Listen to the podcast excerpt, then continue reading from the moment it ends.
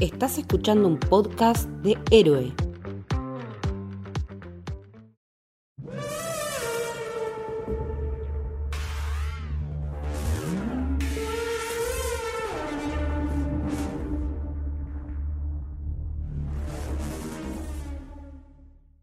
Bienvenidos, bienvenidas al Camino del Héroe. Mi nombre es Lucho Torres Toranzo.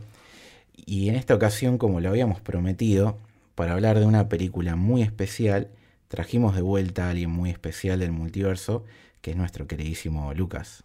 Buenas, aparezco cual Spider-Man a través de un portal viajando por el multiverso. Y para hablar de qué película, amigo? Vamos a hablar de Spider-Man Across the Spider-Verse. Película en absoluto que aparte de tener al grandísimo Spider Lucas entre nosotros, tenemos otro invitado estrella, que es un queridísimo miembro de nuestra comunidad, que ya lo, escucharon en, el podcast de The Last of Us, que es Mati Potter. ¿Cómo andas, loco? ¿Qué tal, Che? Gracias por invitar. Muy contento de estar acá para hablar de Spidey. Vamos a hablar seguramente de la que por ahora y seguramente termine siendo así, va a estar en mínimo top 5 de películas del año, ¿estamos de acuerdo? Top 3. Top 1. Eh, va, yo en mi caso lo pongo en lo mejor del año, eh, quizás ahí peleando mano a mano con John Wick capítulo 4, pero creo que por ahora, hasta el momento que estamos grabando esto, eh, para mí son las dos mejores películas del año. Es cierto que es un año raro en el cine, que quizás no hay tantas grandes películas, que se viene una segunda mitad muy fuerte, pero pese a eso me parece que va a ser muy difícil desbarrancar esta película.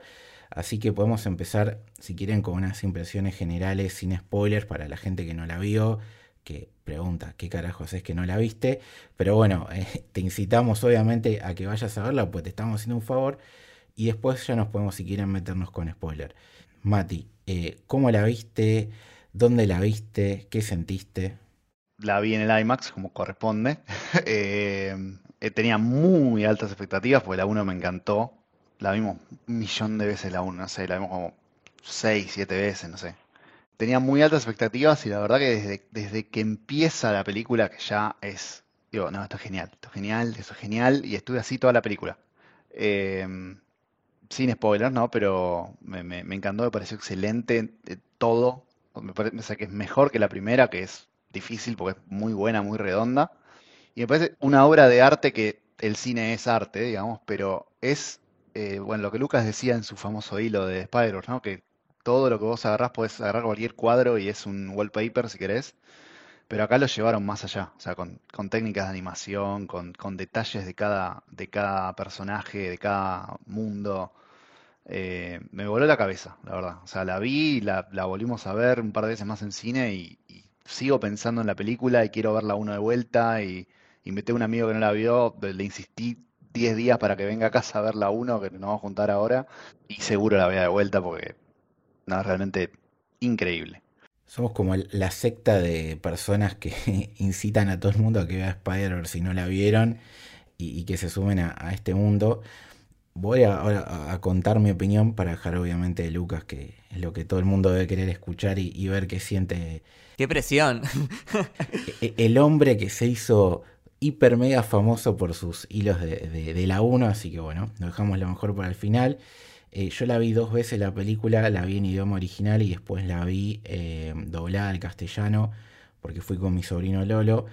Eh, quiero decir que las dos formas de verla es increíble, yo soy siempre team idioma original, pero es muy bueno el trabajo de, de los doblajistas, se lo recomiendo sobre todo para los que tienen chicos que por ahí no se animan.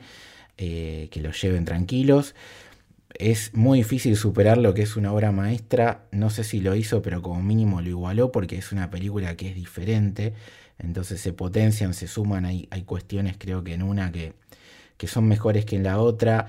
Hay innovaciones técnicas en esta que suman y que le va a servir no solamente al futuro de la franquicia, sino a todo el cine en general y, al, y al, idioma que es el, eh, lo que es animación. Así que totalmente recomendadísimo sin duda de vuelta una de las mejores películas del año.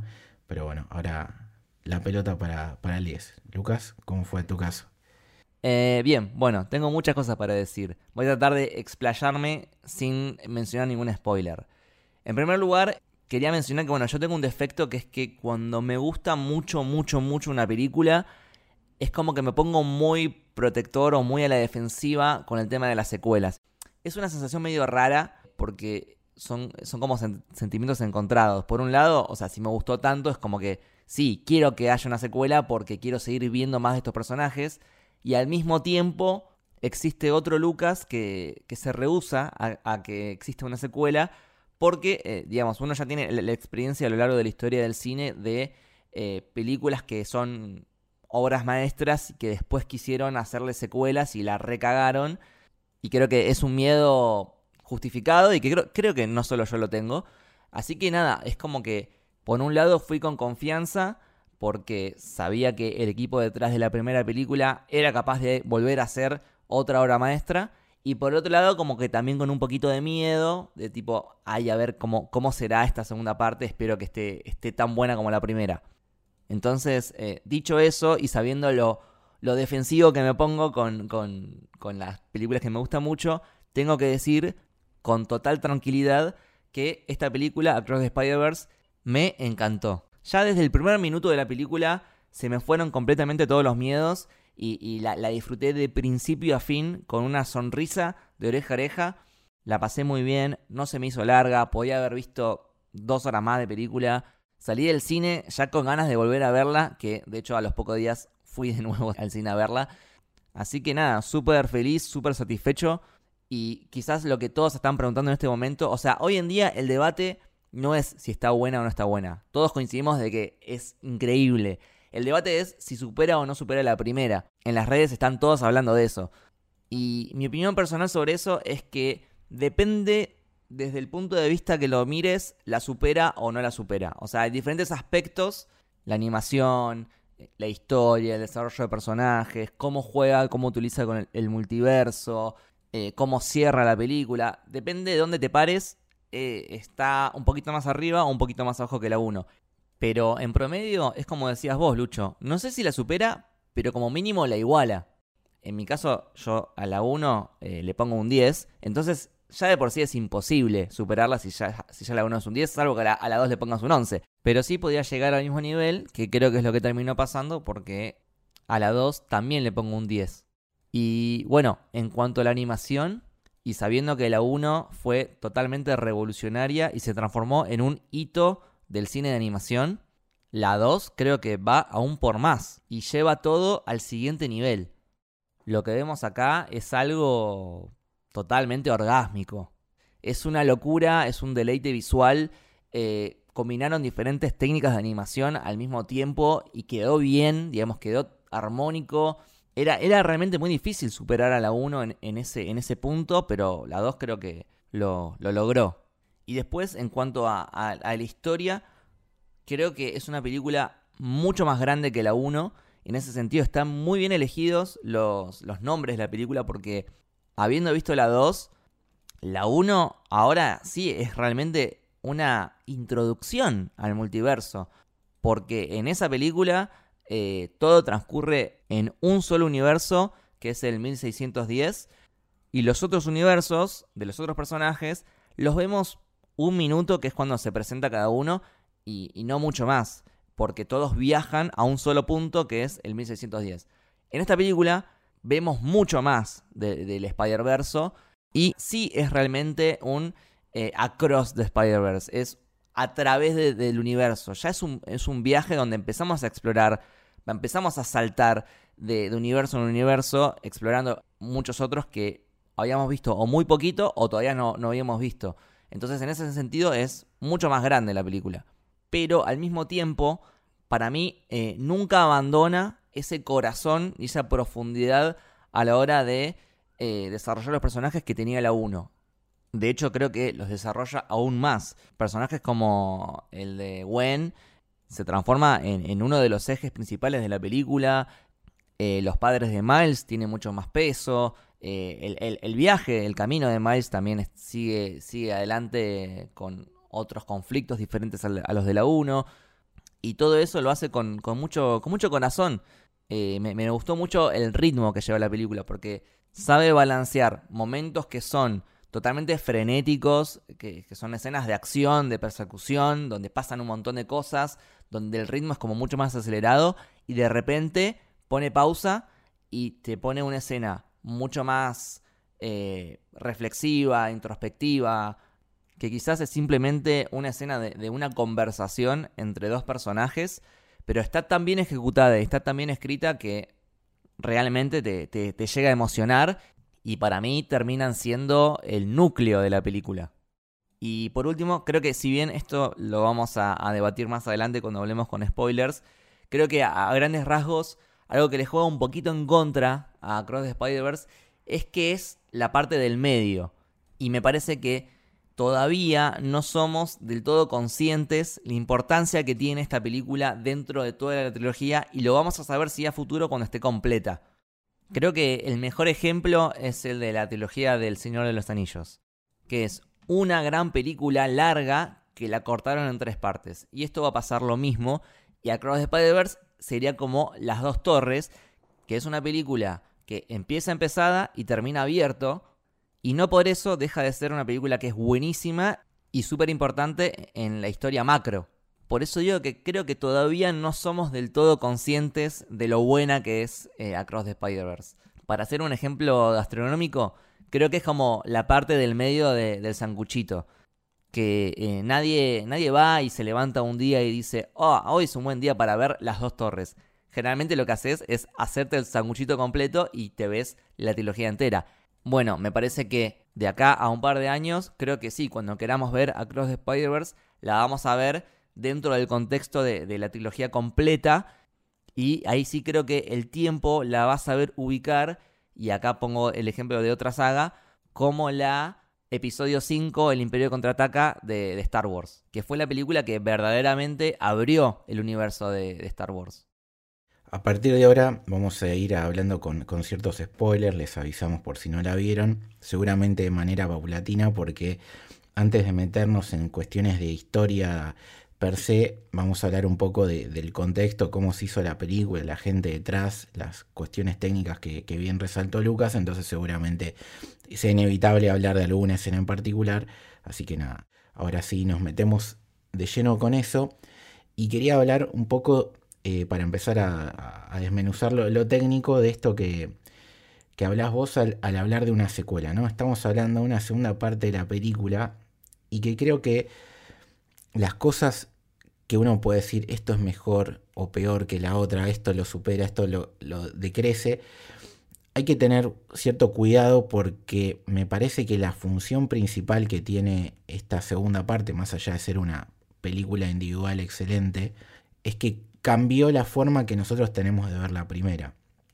La 1, como, como bien dijo Lucas, ya desde el título te lo dice, te presenta el multiverso, acá lo estamos atravesando, pero más allá de eso, se hace mucho más grande y esta es una película que termina de una forma eh, abrupta porque va a haber una tercera parte muy continuista. Entonces yo creo que una vez que tengamos completo el panorama vamos a poder recién ahí decir efectivamente esta nos gusta más que la otra y hacer ese orden que es más un juego porque en definitiva lo más importante es que todas las películas seguramente eh, no tengo dudas de que la 3 también va a estar esta eh, misma calidad. Pero para seguir eh, explicando un poco esto, hay que entender que hay dos personas que son muy importantes detrás de este proyecto que también tienen que ver con el guion. O sea, en la 1 no era tan así, ahora sí metieron los dos grandes productores mano en el proyecto, ¿no, Lucas? Sí, estamos hablando de la famosa dupla Fear Lord y Christopher Miller, que ya a esta altura son eh, personajes muy importantes en lo que es la industria de animación, porque recordemos que son los directores de Lluvia de hamburguesas, los directores de la película de Lego, que es excelente, eh, también los productores de la de Lego Batman, los productores también de The Mitchers vs. The Machines, y en Spider-Man Into Spider-Verse, que fueron los productores. Phil Lord específicamente, además, fue el encargado de escribir la historia. En este caso, en Across the Spider-Verse, acá sí son los dos los que escriben la historia, además de producirla. Lo que sí cambia son los directores. En la 1 son tres directores que son Bob Persichetti, Peter Ramsey y Rodney Rothman. Y en la 2 también son tres directores, pero son tres distintos, que son Joaquín Dos Santos, Ken Powers y Justin Thompson.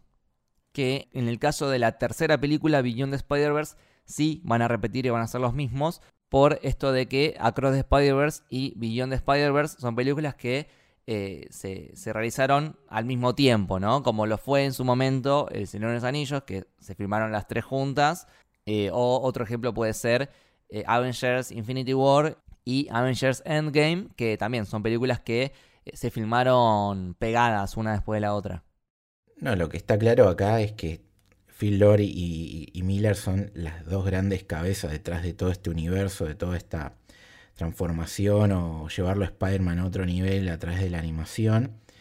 A tal punto que vos fíjate, cambian los directores, la película mantiene la calidad, saben elegir las personas detrás del proyecto y se involucran más porque ahora son los dos eh, los que están detrás de la escritura eh, estas cinco personas van a estar repetidas en la tercera película, cosa que eso va a cambiar con respecto a la 1.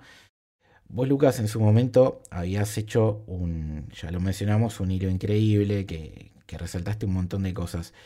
Eh, ¿Qué puedes decir para recomendar a la gente de que notaste vos, acá se fueron a otro nivel? O sea, lo que parecía imposible de superar, realmente lo hicieron y acá vemos un avance que, puede sumar a futuro. Sí, eh, creo que hay varias cosas a mencionar, pero definitivamente la que más destaco y la que más salta a la vista cuando ves la película es, eh, sin lugar a dudas, la parte de la animación. Como dije antes, siendo que la 1 fue revolucionaria dentro de la industria y marcó un antes y un después, y que inventó nuevas técnicas de animación, eso ya, ya está establecido. O sea, eso va a ser así siempre y nadie va a quitarle eso.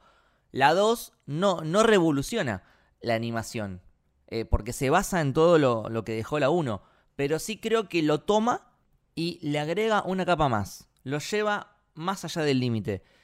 Es como si fuera un, Pokémon que sube de nivel eh, y, evoluciona.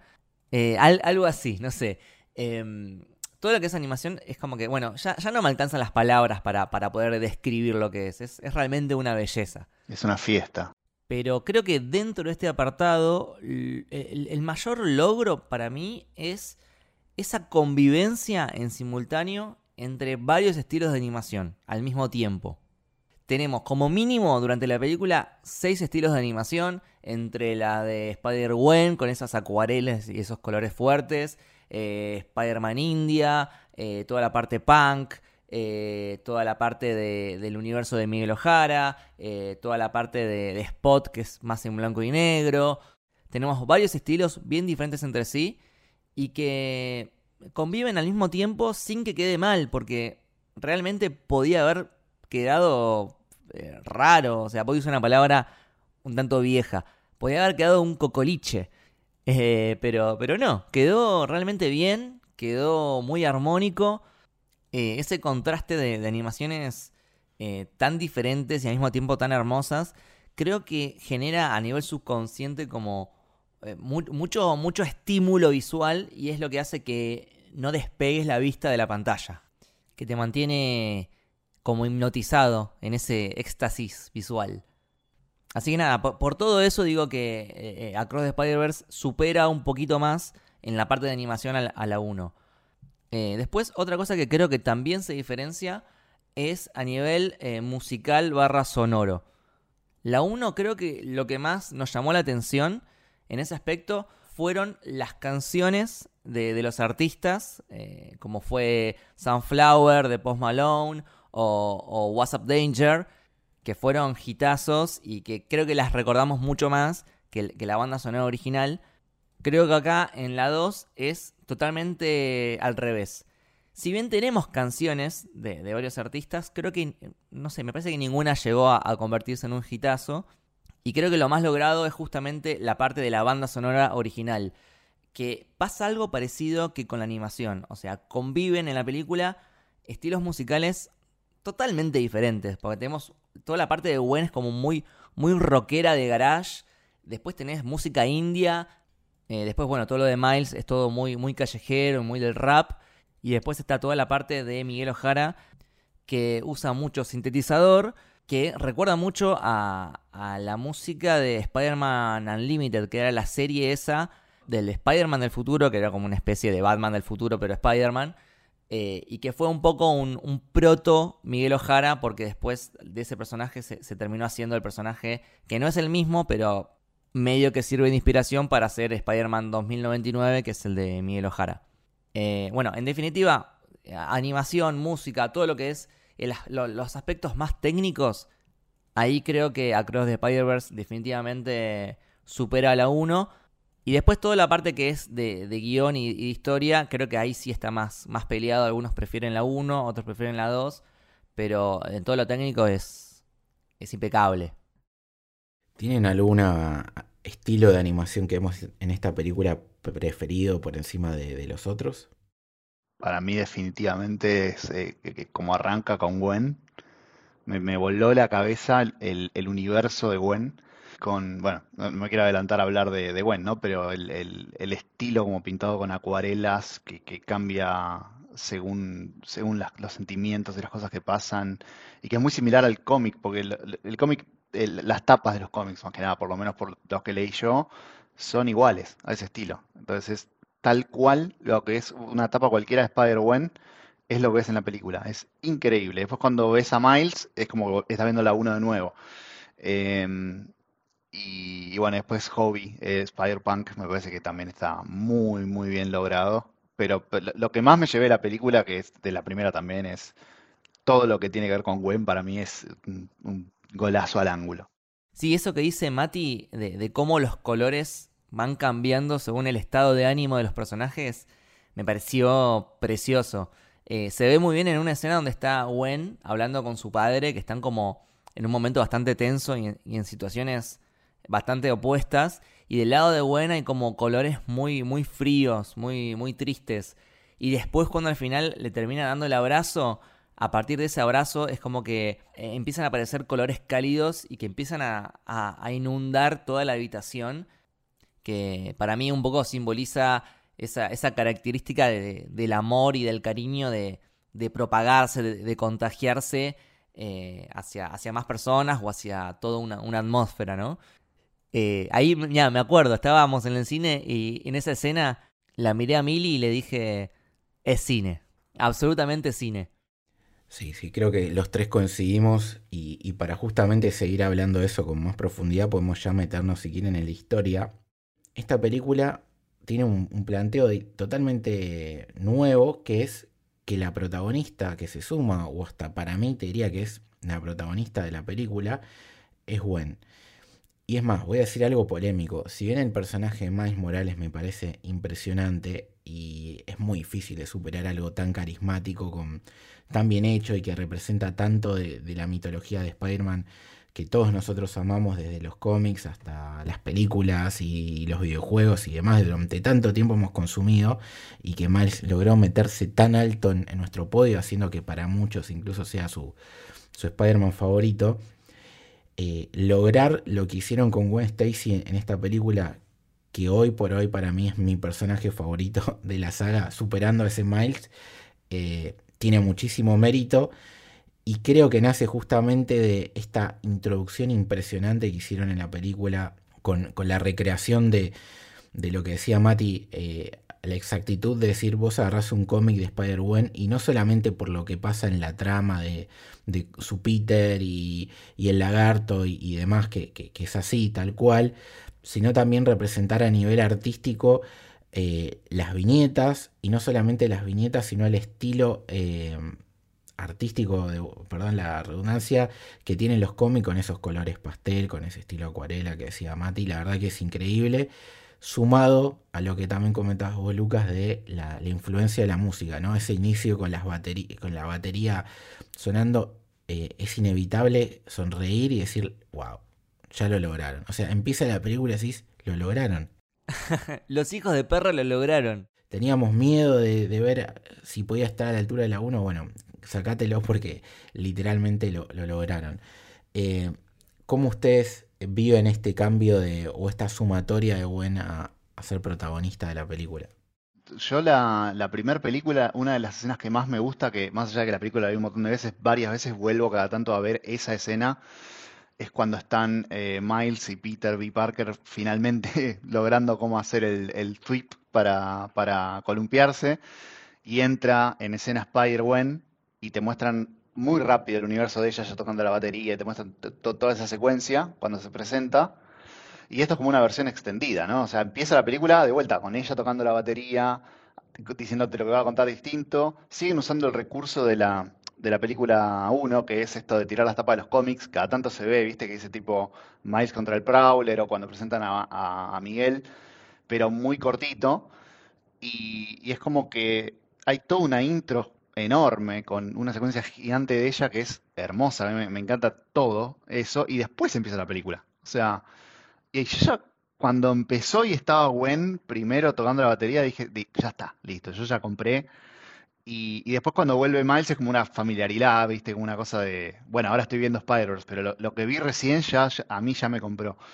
Em, y me, fascina cómo ella se mueve, o sea, si la ves comparada como, como se mueve Peter, Miles o Miguel, que Miguel es más bruto, Miles es más como de ir dando trancos, se mueve como corriendo. Y ella se mueve como una bailarina, es, suave, eh, tipo hace las cosas con, delicadeza. Hay la escena en la que, bueno, vamos ya spoiler, ¿no? Esto ya fue. Eh, hay una escena cuando salva a la gente del helicóptero y vos la ves que ella piensa un segundo, toma aire y se imagina eh, dando vuelta a los palitos de la batería. Ahí Jessica le dice, che, tiene, tiene potencial esta chica. Y es como, es una de las mejores, tanto en la 1 como en la 2. Me parece que Gwen está más allá. O sea, Miles está aprendiendo a ser Spider-Man y Gwen no hace tanto más que es, pero la tiene clarísima. Y nada, para mí es el mejor personaje de la película, de las dos, y uno de mis personajes favoritos. Así que nada, estoy para, para todo lo que sea Gwen, quiero, quiero ver mucho más. De, Miles tenemos más eh, y, de, y, de, Gwen necesito un poquito más yo. Eh, Lucas, no sé qué opinás vos. Eh, no, sí, coincido completamente con lo que decías, Mati. Eh, de hecho, en, la primera película yo me había quedado con ganas de ver más de, Gwen. Eh, todo lo que era su, origen con el Peter Lagarto, lo había mostrado como demasiado rápido, como que casi que te lo podías llegar a perder. Y acá, bueno, acá te lo, te lo desarrollan muchísimo más. Ya, ya empecé la película medio emocionado porque ya la muerte de, ese Peter me, me pegó duro. Eh, bueno, ahí ya hay algo que, dialoga con, la 1 porque ambas películas eh, empiezan con, un Peter que muere. Sin embargo, acá eh, la diferencia está justamente en el punto de vista. Y eso es una de las cosas que, me sorprendió apenas empezó la película, porque yo esperaba que empiece con, Miles, desde donde había dejado la, la 1, ahí en, su habitación, cuando aparece el, portal. Y empieza la película y es todo buen, es todo buen, y por un largo rato eh, lo cual me parece perfecto, porque aparte eh, te lo dice ella misma.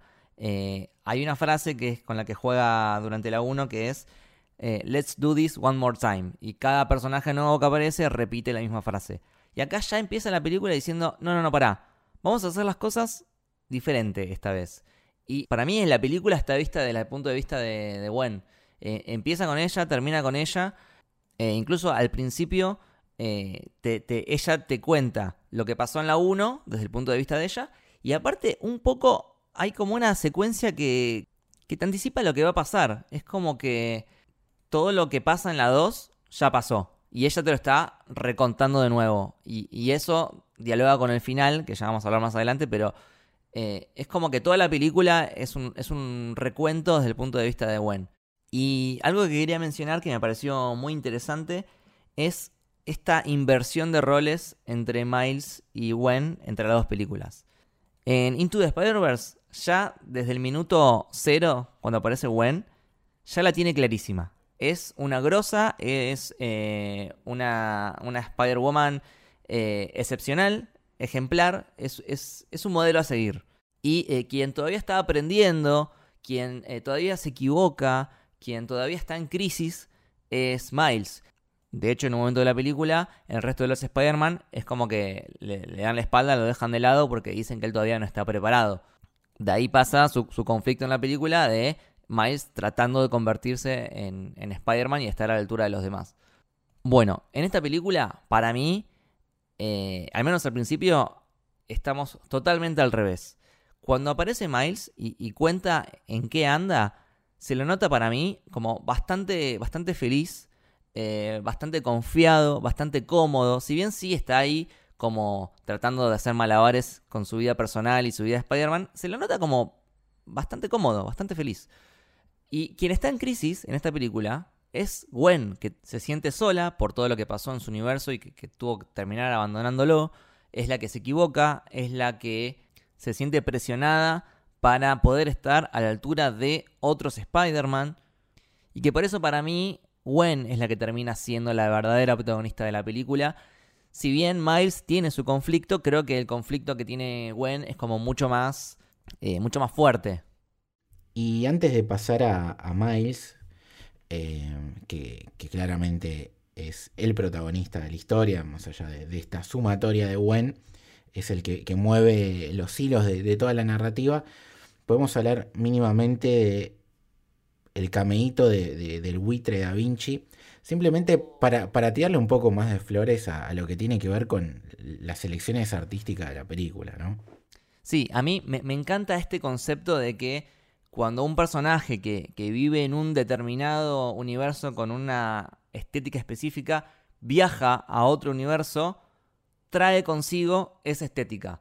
De modo que eh, cuando lo ves es como que se siente fuera de lugar. En este caso, este buitre viene de un universo medio renacentista que parece como que está eh, dibujado por Leonardo da Vinci con, ese papel amarillo, esa tinta. Eh, incluso habla italiano. Eh, tiene un par de chistes como criticando el arte moderno que son, son muy divertidos. Eh, de hecho, bueno, eso vale decirlo. La, película, tanto la 1 como la 2, son muy divertidas. Eh, todo lo que es el humor está muy bien escrito. La verdad que me, me reí muchísimo durante toda la película. Sí, que, que hasta el chiste es una conversación actual que pasa hoy en día con los artistas, ¿no? Está esto de la, de la parte, ¿no? Que te dicen que cualquier cosa es arte y, hay gente que te dice, no, amigo, cualquier cosa es arte, ¿no? Pero bueno, hasta meten hasta en cositas tan chiquitas y chistes ciertos debates que te podrías de, sacarlos del chiste y decir, che, pero ¿y acá que hablaron de esto? ¿Qué opinas? Y, y armarte un debate de dos horas simplemente de ese chiste, pero bueno y los, los, detalles, ¿no? Como rompen esa figura del, del, perrito hecho con globos y adentro tenía otros y se sorprenden. O después está el callback de que, ah, me parece que es un Banksy, que, pasa también en la, en la primera. Sí, que para ese chiste me parece que reutilizaron el mismo audio que la primera. ah, mira.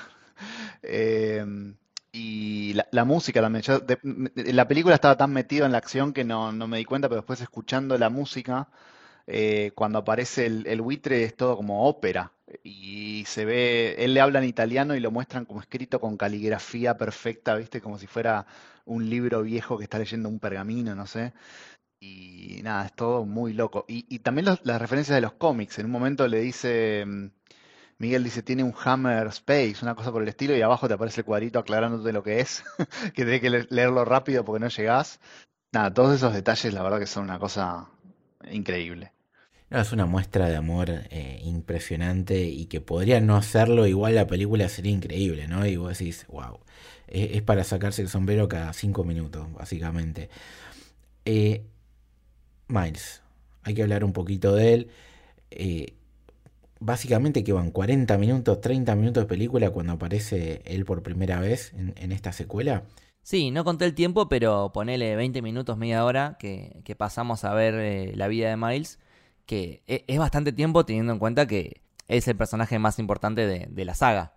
Es bastante que, justamente, es Miles que es el protagonista de la 1 y el, y el que hizo enganchar a un montón de, personas con esto, ya de por sí me parece una decisión eh, jugada y que creo que sale muy bien porque sirve este contrapunto que, decías vos, ¿no, Lucas? De, de cómo en la 1 se eh, veíamos un Miles novato padeciéndole toda esta incursión, estos nuevos cambios en su vida de todo tipo.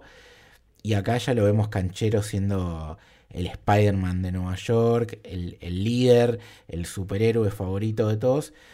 Que es algo que me parece que está muy bien que lo hayan hecho porque va a tener que ver con el debate y el punto de vista que luego vamos a profundizar que tiene eh, Miguel Ojara, el Spider-Man 2099, sobre él, ¿no? Esta cosa de vos no deberías haber sido, o vos no tenés que ser, o vos no sos el, elegido, X, X, X, como quieras decirlo. Y acá la película ya te lo está mostrando como, ¿por qué no? O sea, sin decírtelo, la película te dice, Miguel va a plantear esto, pero fíjate que él es el Spider-Man. O sea, no, ni siquiera es el Spider-Man de Peter que, la gente lo odia, lo persigue. O sea, la gente lo quiere, los vecinos lo, lo, ayudan, lo conocen. No, es una amenaza este, este Spider-Man. Es el Spider-Man del pueblo. Eh, e, es muy lindo ver un Spider-Man que por fin eh, no es perseguido por la policía, sino que trabajan en conjunto, no es perseguido por la prensa, tiene a sus dos padres vivos que se quieren y se apoyan que por eso en la contraposición es Gwen, que estaba todo bien y a partir de esta película es perseguida por la policía, está mal con su relación con su padre. Está bueno igual que le pasa lo mismo que a Peter, ¿no? O sea, llega tarde a todos lados, lo deja plantado al papá. Y hay cosas que nunca van a cambiar, ¿no? esas son las partes constantes de, de Spider-Man. O sea, los Spider-Man siempre tienen que lidiar con eso. Eh, de hecho, me parece que hay, un lindo homenaje a la Spider-Man 2 de, de, Raimi cuando, viste, cuando tiene que llevar las pizzas por toda la ciudad y se le cae, se, las olvida. Y acá pasa algo parecido con, las tortas que después llegan todas hechas mierda. Lo, que a mí me gustó, no, sé si conozco tanto de, los cómics, eso, pero a Peter generalmente no le sale. Viste que él quiere tener un trabajo, nunca puede, porque siempre se le mete Spider-Man en el medio. Y Miles le va bien en la escuela, que es una escuela súper exigente, y él quiere trabajar en este lugar de, no me acuerdo si era la NASA o dónde, pero que quería básicamente trabajar ahí para poder encontrarse con Gwen de nuevo. Eh, pero él cae tarde a la reunión con los padres, con la consejera escolar, todo, y le dice, esta es tu historia y todo. No, es que le va mal en esa reunión y le dicen, te echo de la escuela. Él apareció cinco minutos y, le, y, tiene futuro, tiene un futuro brillante Miles, así todo siendo Spider-Man eh, de, sin decirle a nadie. Eh, o sea, es como muy habilidoso y muy inteligente y, totalmente apto para ser el Spider-Man de ese universo, que es justamente lo que está en cuestión, ¿no? Después más adelante, que si, si él debería ser, existir, o bueno, todo esto. E, es que desde las apariencias no parece tener la maldición de Peter Parker, ¿viste? O sea, sí, bueno, tiene que está enamorado de Gwen y que es de otro multiverso, que es un tremendo problema y que tiene esta cosa minimizada, ¿no? De su vínculo con sus papás y esta dualidad, pero no le pasa lo mismo que Peter, salvo que en realidad los problemas de Miles no son problemas mundanos del vecino de Nueva York, sino que son problemas multiversales existencialistas. Entonces, esa falta de la maldición de Peter la tiene multiplicada por otro lado y elevada al, cubo. Y que me, gusta que sea así porque, no sé si ustedes lo notaron, pero generalmente hay como un debate de, eh, ¿está bueno el multiverso de Spider-Man sirve, es necesario. A mí me gustan más las historias de eh, Peter contra la mafia, contra el, chorro local, contra el tipo que se disfraza de algún animal y es el villano más mundano y no tan espectacular. Y creo que Miles es la respuesta a de que sí. O sea, vos podés tener las historias de Peter, que quizás es un personaje que no queda tan bien, o por lo menos por ahora, vinculado siendo protagonista de estas cosas eh, tan estrambólicas y de dimensiones increíbles. En cambio, más que es un pibe que tiene, no, tiene quizás sus problemas o sus vivencias, eh, sí queda copado dentro de este multiverso. Sobre todo por, por, la personalidad y justamente por eso, porque no tiene la carga de Peter para llevar a cabo este otro conflicto. Sí, que creo que los conflictos de Peter y de Miles tienen puntos en común y puntos en diferencia. Eh, ambos como Spider-Man tienen que lidiar con el tema de eh, la responsabilidad, el tema de la culpa, eh, lo que le pasó a ambos con la muerte de su tío, que es la, experiencia traumática que en fin los termina convirtiendo en Spider-Man y, los acompaña siempre.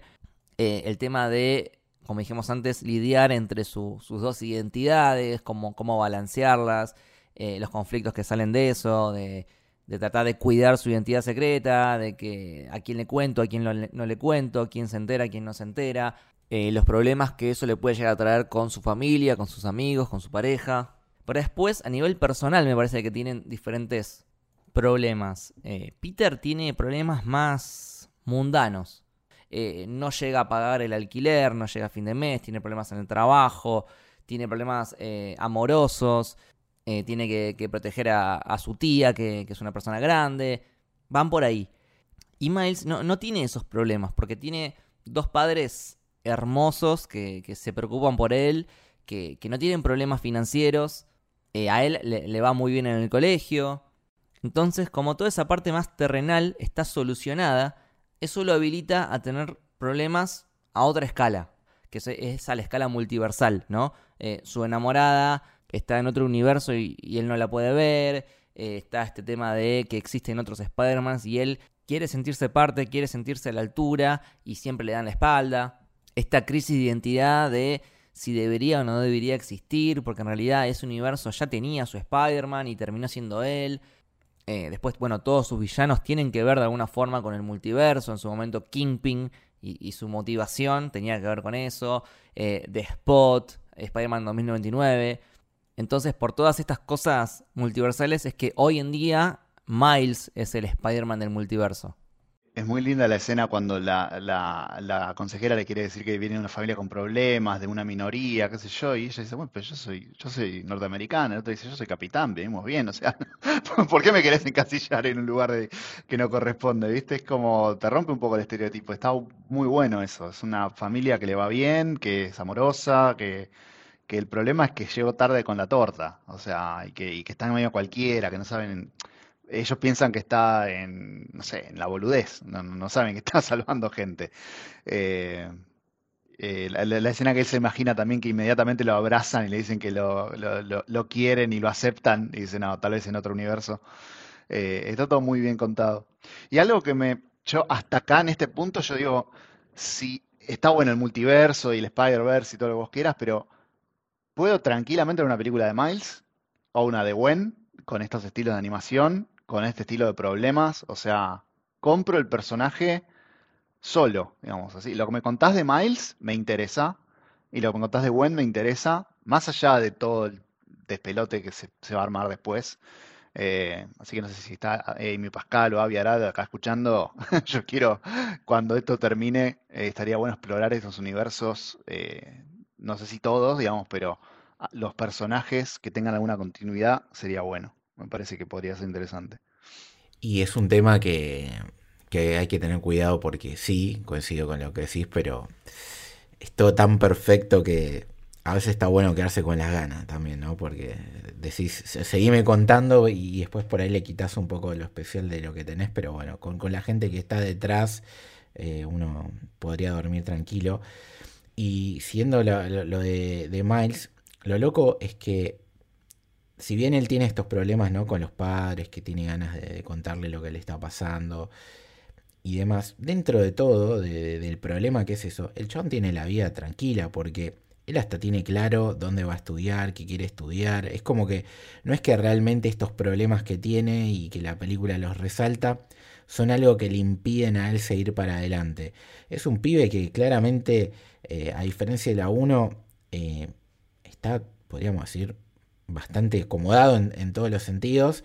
No deja de ser un, nene, no deja de, vivir cosas increíbles y, tener estos pequeños conflictos, pero su problema, o sea, si no, si no pasara lo que va a pasar después cuando llega Gwen y, la aparición de este nuevo villano, que ahora si quieren podemos hablar un poco, eh, estaba todo bien con, con Miles. O sea, era, creo que a la mayoría de la gente nos gustaría tener los problemas que tenía este chico y, no los que tenemos en el día a día. Claro, yo creo que es importante identificar cuál es la temática del conflicto de cada película. En la 1 el conflicto pasa por la identidad, ¿no? De, de, quién soy, quién quiero ser, las expectativas que los demás tienen de mí. Eh, vemos que Miles, por más que ya tenía los poderes, no se transforma realmente en Spider-Man hasta el final. Eh, este discurso de, Mary Jane, de bueno, de todos somos Spider-Man, eh, de esto de que finalmente encajamos, finalmente encontramos quiénes somos, y justamente la 1 termina resolviendo esa crisis de identidad con mi nombre es Mike Morales y yo soy Spider-Man. Ahí resuelve ese conflicto en la 1. La 2, eso ya, ya está, ya está resuelto. Pasamos de página. La 2 em, empieza a jugar con el contexto de lo que es la pertenencia. Y vamos a ver que tanto en Miles como en Gwen, su conflicto pasa por por eso. O sea, Gwen con esto de que está sola, de que tiene una banda y se va de la banda, de que, de que tiene el padre y el padre no la acepta, de que está en, un equipo de Spider-Man y está como todo el tiempo temerosa de, uy, ¿qué pasa si me mando una cagada y me devuelven a mi universo? Eh, tiene un tema de, pertenencia. Y Miles también, eh, con esto de que, bueno, en realidad es una anomalía, donde quiera que vaya es una anomalía, porque no debería existir. Y, eso eh, se ve muy bien en una conversación de las más lindas que tiene con, con, su madre ahí en la azotea, donde ella en realidad está más preocupada por él por el tema de la universidad, de que, bueno, te vas a ir y hay que ver cómo te tratan los demás. Como que le dice, acá te queremos y siempre te vamos a apoyar pero ahora te vas a ir y, no dejes de que los demás te digan que no perteneces. Entonces, el conflicto de Miles pasa por ahí, de que él es Spider-Man y conoce a otros Spider-Man, pero le dicen que no, que él eh, no, no, no, tendría que ser un Spider-Man. Entonces, pasando en limpio, en resumen, en la 1 es un quién soy a un nivel interno de llegar a entender y ser un Spider-Man. En la 2, yo ya soy un Spider-Man pero es un quién soy a un nivel más multiversal donde hay un infinito número de Spider-Man y tengo que entender cómo encajo y cómo pertenezco a ese grupo y por qué soy un Spider-Man diferente o, no. No sé, e, esa es la cuestión. Sí, igual coincido ¿no? con, el análisis principal. Creo que igual con, con respecto a Miles, lo de aceptarse sigue vigente, ¿no? No tanto por él, sino por la mirada del otro. Es como que eh, en la 1 es como cada uno, o, principalmente Miles, termina de decir, bueno, yo soy Spider-Man, ¿no? Pero acá es no solamente las consecuencias que nos pasa a nosotros en, un montón de factores de la vida, decir, bueno, yo quiero ser esto, o yo soy así, o lo que sea, sino bancarte o, transitar con cómo el otro quizás no acepta que vos seas así, ¿no? Porque básicamente es el conflicto de, de Miguel Ojara con, con, con, Miles. O sea, Miles no tiene dudas que él es Spider-Man y, que está perfecto que él es el Spider-Man, pero los otros por ahí no lo aceptan. Y eso lo vemos en un montón de cosas de la sociedad, ¿no? Entonces creo que la aceptación en sí no, no deja estar de lado, pero sí la pertenencia, como si vos pasas a ser el eje de todos los personajes eh, que aparecen en la película están vinculados con ese tema. Hay un par de momentos en los que a Miles se ve como le cuesta cuando está, cuando está peleando con The Spot que el nene se saca la máscara de Miles como avergonzado. O cuando el padre mismo le dice, yo estoy trabajando con vos, pero no sé si estoy loco, ¿viste? Porque al final cada vez que, cada vez que se mete Spider-Man termina todo mal, que terminan todos los autos en el techo, ¿viste? Un quilombo. Es muy graciosa esa conversación que tiene Spider-Man con, con Jeff. Haciendo la voz grave es, muy buena. Abriendo los brazos. Y se déjalo tranquilo al pibe. Y él dice, ¿qué dijiste? No, no, nada. es muy bueno. Y cuando el callback de vuelta, cuando Jeff se está por tirar al agujero y después lo ve bajando despacito las escaleras, es muy buena esa escena. Todos los callbacks a la 1 son, son geniales. Es que hablando de callbacks a la 1, hay que hablar de Spot, que creo que es una genialidad absoluta la, introducción de este villano. Es eh, el factor que creo que mejora la, primera película y que habla de, una genialidad que tuvieron con, en Marvel, eh, en este caso sobre todo Phil Lord y, Miller, de decir, en la primera película agarramos a Kingpin, que es hasta el día de hoy, eh, y lo vemos ahora que dentro de, unos meses o un año, no sé bien cuánto falta para el estreno del relanzamiento de Daredevil en el MCU, con la presencia del Kimping, que ya lo hemos visto en Hawkeye y demás, pero digamos la ansiedad que tiene la gente de volver a ver ese personaje era entre comillas la fácil, decir, bueno, agarro un, villano característico, es como hacer una nueva película de, Batman y poner al Joker, ¿no? Es algo que decís, es muy difícil de, de por lo menos en, las expectativas de la gente. Acá fueron por otro lado, agarraron al villano más minúsculo que había, o uno de los más minúsculos del universo de Spider-Man, le dieron un trasfondo espectacular, potenciaron escenas que parecían chiquitas de la 1, le dieron una relación causa-efecto más grande a las consecuencias de lo que vimos en esa primera película y transformaron algo que parecía caricaturesco en un villano totalmente amenazador. Sí, totalmente. Eh, bueno, la película lo deja bien claro, ¿no? De que Miles lo ve a Spot y lo considera instantáneamente lo que uno llama el, villano de la semana, ¿no? O sea, estos villanos que son de, menor importancia, casi descartables. Eh, vemos mucho en, por ejemplo, en, la serie de Batman de los 60, viene de ahí el tema del villano de la semana, porque una, una serie semanal donde cada episodio tenían que presentar un, villano nuevo y algunos eran totalmente ridículos. O sea, el, el, villano que tira condimentos. No sé si se acuerdan. Sí, sí. Entonces, después es, es más o menos eso. Pero como decía Lucho, le dieron un giro increíble que, me dejó con la boca abierta. Porque, o sea, yo esperaba que, sea un villano que, que, tenga que resolver al principio. Y, que después, bueno, el villano principal sea Miguel Ojara. Pero de pronto nos encontramos que The Spot es realmente el archienemigo de, de Miles porque tienen esta historia cruzada donde ambos se crearon mutuamente. Y eso es algo que, bueno, charlemos un poquito de eso. Eh, recontamos un poco la historia. Eh, lo que pasó con The Spot es que eh, es un científico del universo de Miles que con la máquina esta de, de Alchemax trae una araña de otro universo. ¿no? Una araña del universo 42. Esa araña, que la vemos glitchear en, la 1, eh, es la que termina eh, mordiendo a Miles y pasándole los poderes. Durante el transcurso de la 1, eh, cuando se infiltran en, en, Alchemax, ahí con Peter B. Parker para, recuperar la valija, cuando se está yendo, le tira un bagel a, a una persona random que estaba ahí atrás. Después nos enteramos que esa persona era el científico que trajo la araña y es la que después termina siendo The Spot. Porque después, al final de la 1, cuando está toda esta situación con, de nuevo, la máquina que hace toda esta explosión y qué sé yo, esta persona termina absorbiendo o medio como contaminada con estos poderes así de, los portales y se termina transformando en, en. Entonces, e, este villano es el responsable de que exista eh, Miles Morales como Spider-Man y al mismo tiempo Miles Morales es el responsable de que exista este villano. Y al mismo tiempo hay una resignificación de este pequeño chiste del Begel eh, de la 1, que es algo menor, y ahora es algo re importante. Y eso es lo que hace una buena secuela. Una buena secuela mejora a la anterior, la resignifica. Cuando ahora rewatches la 1, vas a llegar a este momento y vas a decir, wow, o sea, acá se está creando el villano de la siguiente. y así como este, hay muchísimos más diálogos, que seguramente los vayamos mencionando, entre la 2 y la 1.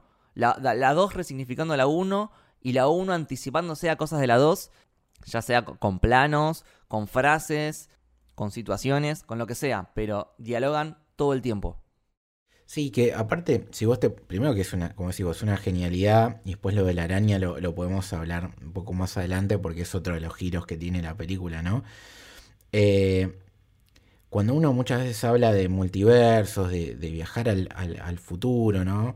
O ir al pasado, viste que siempre está esa cosa de si yo corro eh, este alfiler de acá, puedo provocar un efecto mariposa que eh, se vaya toda la mierda, ¿no? Bueno, claramente hicieron eso, o sea, agarraron ese concepto tanto de, los viajes en el tiempo, temporales y demás, y lo transformaron en, en un villano espectacular que incluso cuando empieza la película pensamos es, un chiste y, toda esa teoría que dijiste vos de que muchos nos lo pensamos viendo en los trailers, que iba a ser eso, el villano de la semana o, el, o, la amenaza al principio para que veamos los upgrades o las mejoras que, tiene Miles, eh, no, se termina transformando en el, de vuelta, el Joker de Batman.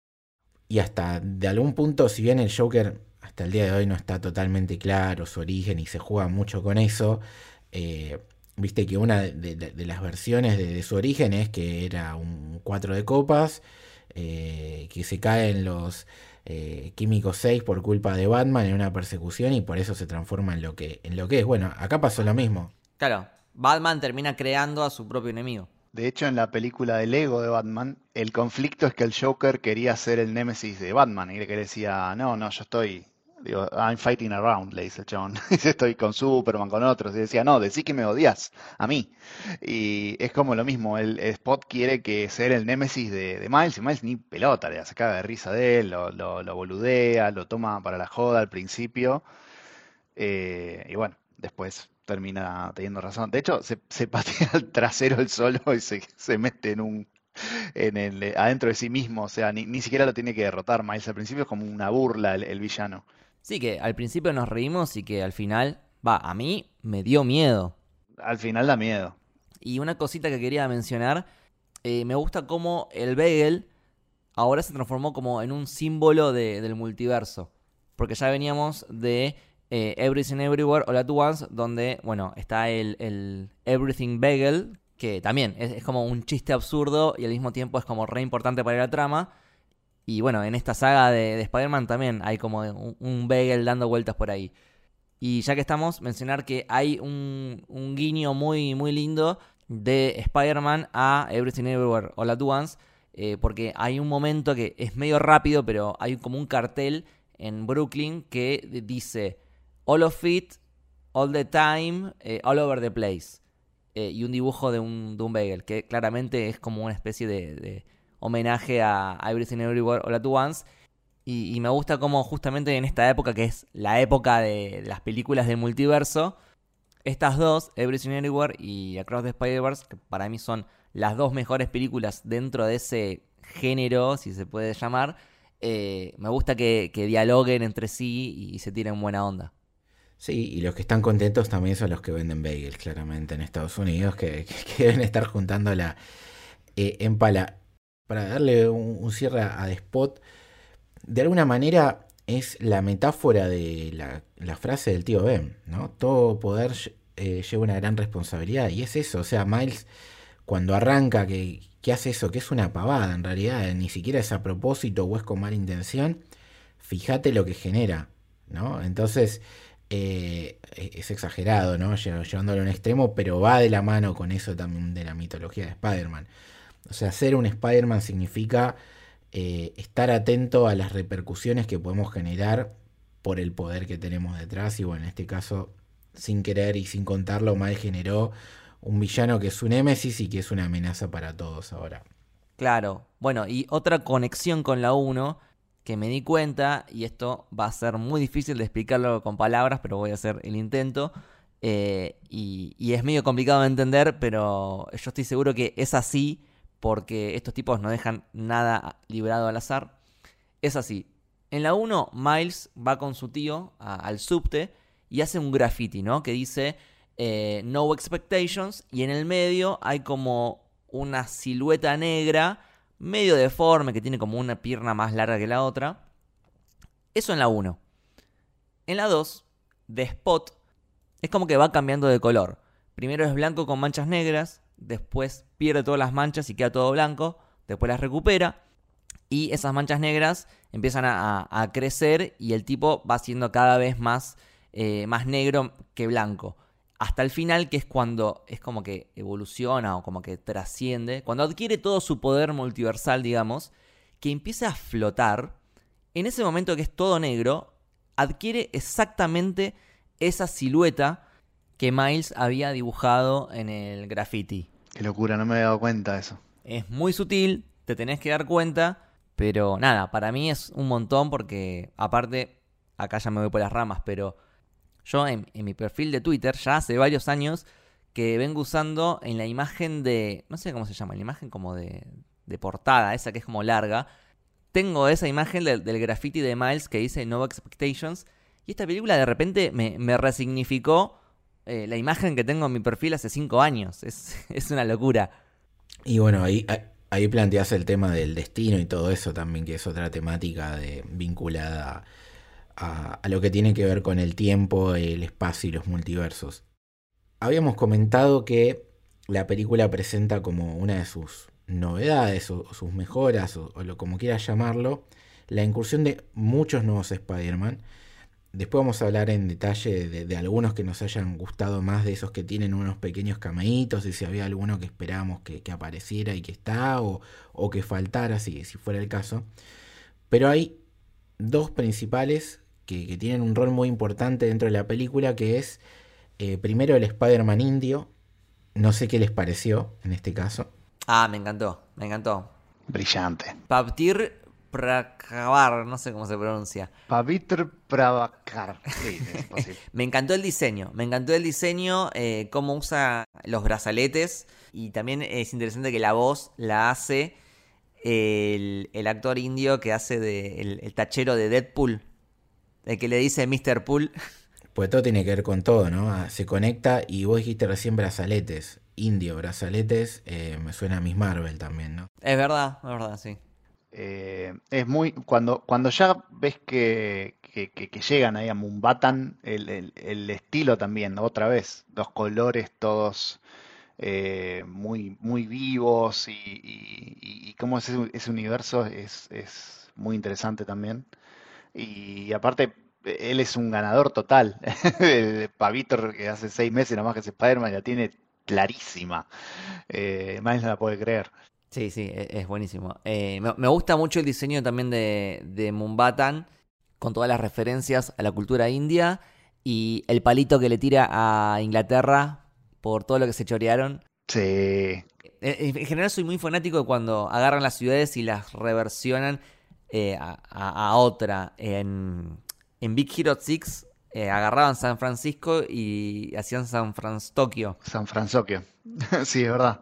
Que está, está buenísimo, está buenísimo. Y acá también, viste, todo muy indio, con mucho, mucho tráfico, mucha gente subidas a la misma moto, eh, los colores, me pareció fantástico. Tiene como diferentes niveles, tiene como autopistas eh, colgantes, no sé, está buenísimo. Sí, el, el tráfico es Mumbai, Manhattan, o sea, es imposible. Donde mirabas había tráfico. Total. Y también el detalle de las onomatopeyas. Cada vez que golpeaban algo, eh, las onomatopeyas salen en indio.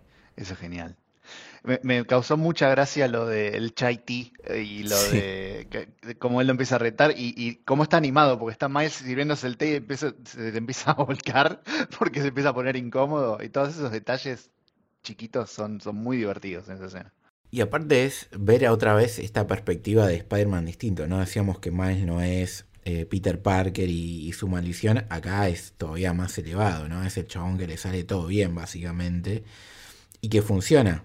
Pero también, adelantándonos un poco, le funciona justamente porque interviene Miles.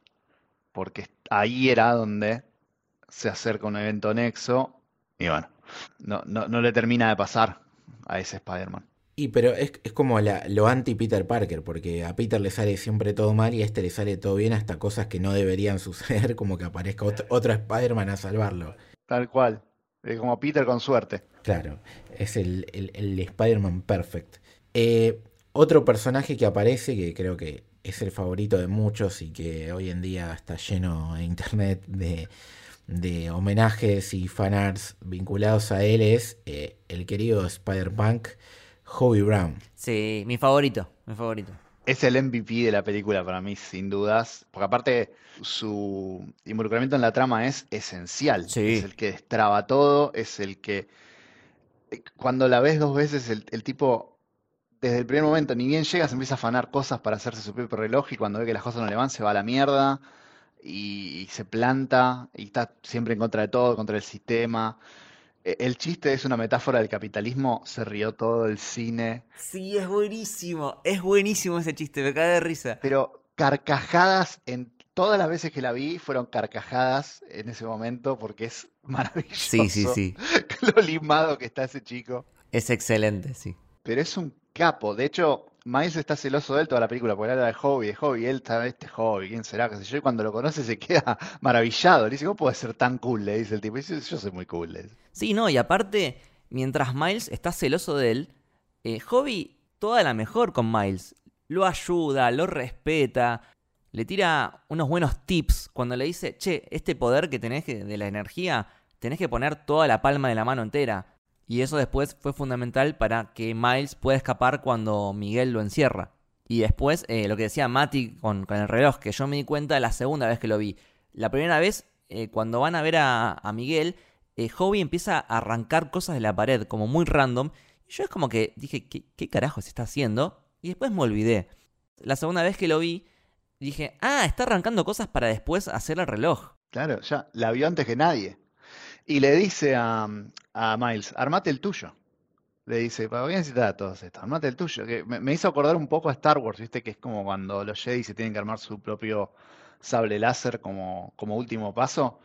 Eh, Miguel armó toda esta cosa de los Spider-Man con los relojes que viajan por, por los universos, qué sé yo, y Hobie la miró y dijo, eh, yo la mía.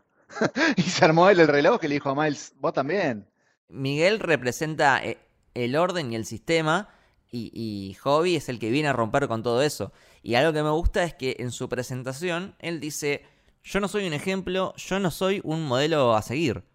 Y creo que justamente lo es. O sea, dentro de una película que plantea eh, que tenés que seguir las reglas, que, tenés que dejar que, que, el sistema fluya y no te podés salir del sistema, eh, este personaje que viene a, levantarse contra todo eso y a hacer la suya, y cuando dice renuncio, renuncia, eh, me parece que es fundamental para, para Miles. O sea, yo no sé qué rol va a tener eh, Hobby en, en, la 3, pero realmente da para pensar si no va a terminar siendo una especie de mentor o de inspiración para Miles para decir, che, es posible romper el sistema. Sí, es, yo creo que claramente va a ser parte del equipo y cuando él parece que se va porque le chupa todo un huevo, en realidad es como dijiste vos, Mati, ya la tenía clarísima, él vio lo que estaba pasando y la mejor forma de solucionarlo porque había cosas que iban a ser inevitables, era justamente hacerse el que se iba para poder dejarle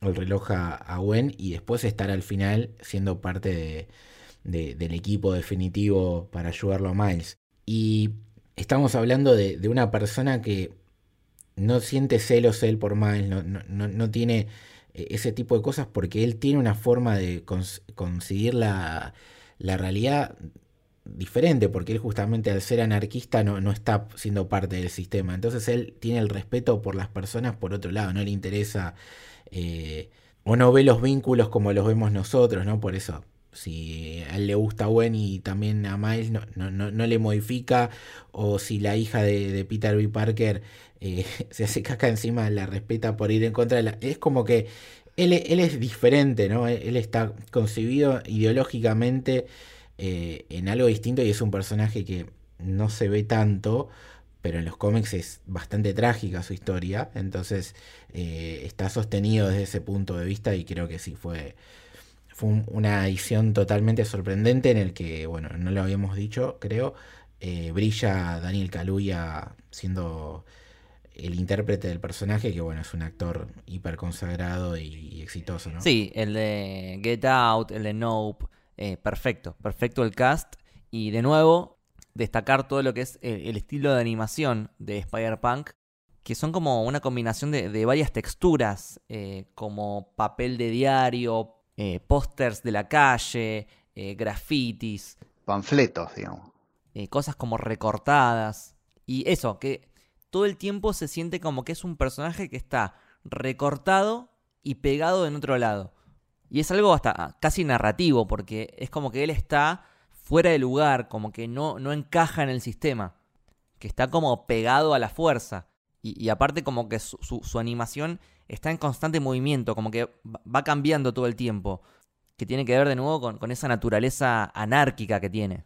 Es como la campera que tiene él, que está llena de parches de, de un montón de cosas, que vos decís, eh, por ahí uno queda raro, cuando tenés mucho ya le da su estilo particular y acá es lo mismo.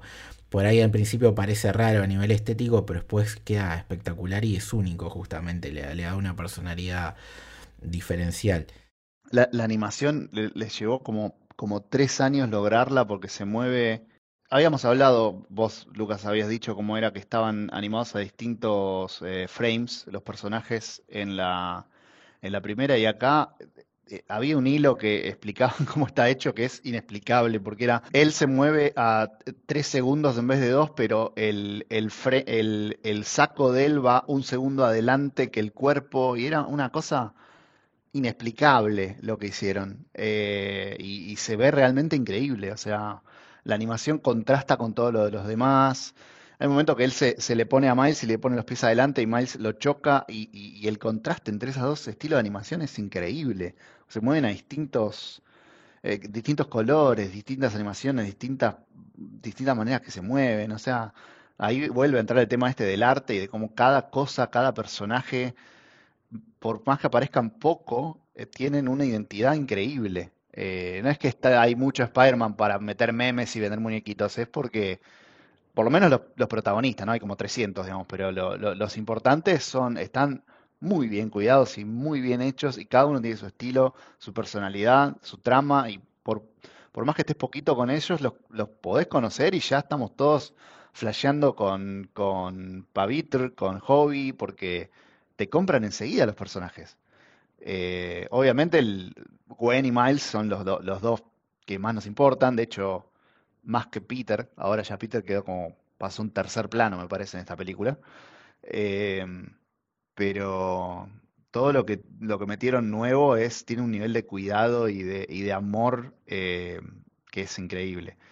Jessica Drew también, que no, la nombramos todavía, pero ya, apareció. Sí, que en realidad no es Jessica Drew, o, sí. O sea, hay, un, hay una cosa ahí extraña que, que justamente lo quería charlar, que, que, que hay un tema de, de derechos, ¿no? Que Marvel y tiene esta, esta cosa con Sony que es un personaje que es híbrido, es un personaje vinculado al universo de Spider-Man como es Spider-Woman, pero que a la vez es un agente de S.H.I.E.L.D. y es un Avenger. Entonces, por eso sacaron esta nueva versión que en realidad no es eh, la de los cómics, por eso le, hay un cambio de, de, color de piel y demás, pero que mantiene la estructura de muchas de las cosas que hemos visto en los cómics, que es eh, que, esté hasta embarazada, pero no vemos toda la faceta esta de ser un miembro de, de Avengers, ser un miembro de S.H.I.E.L.D.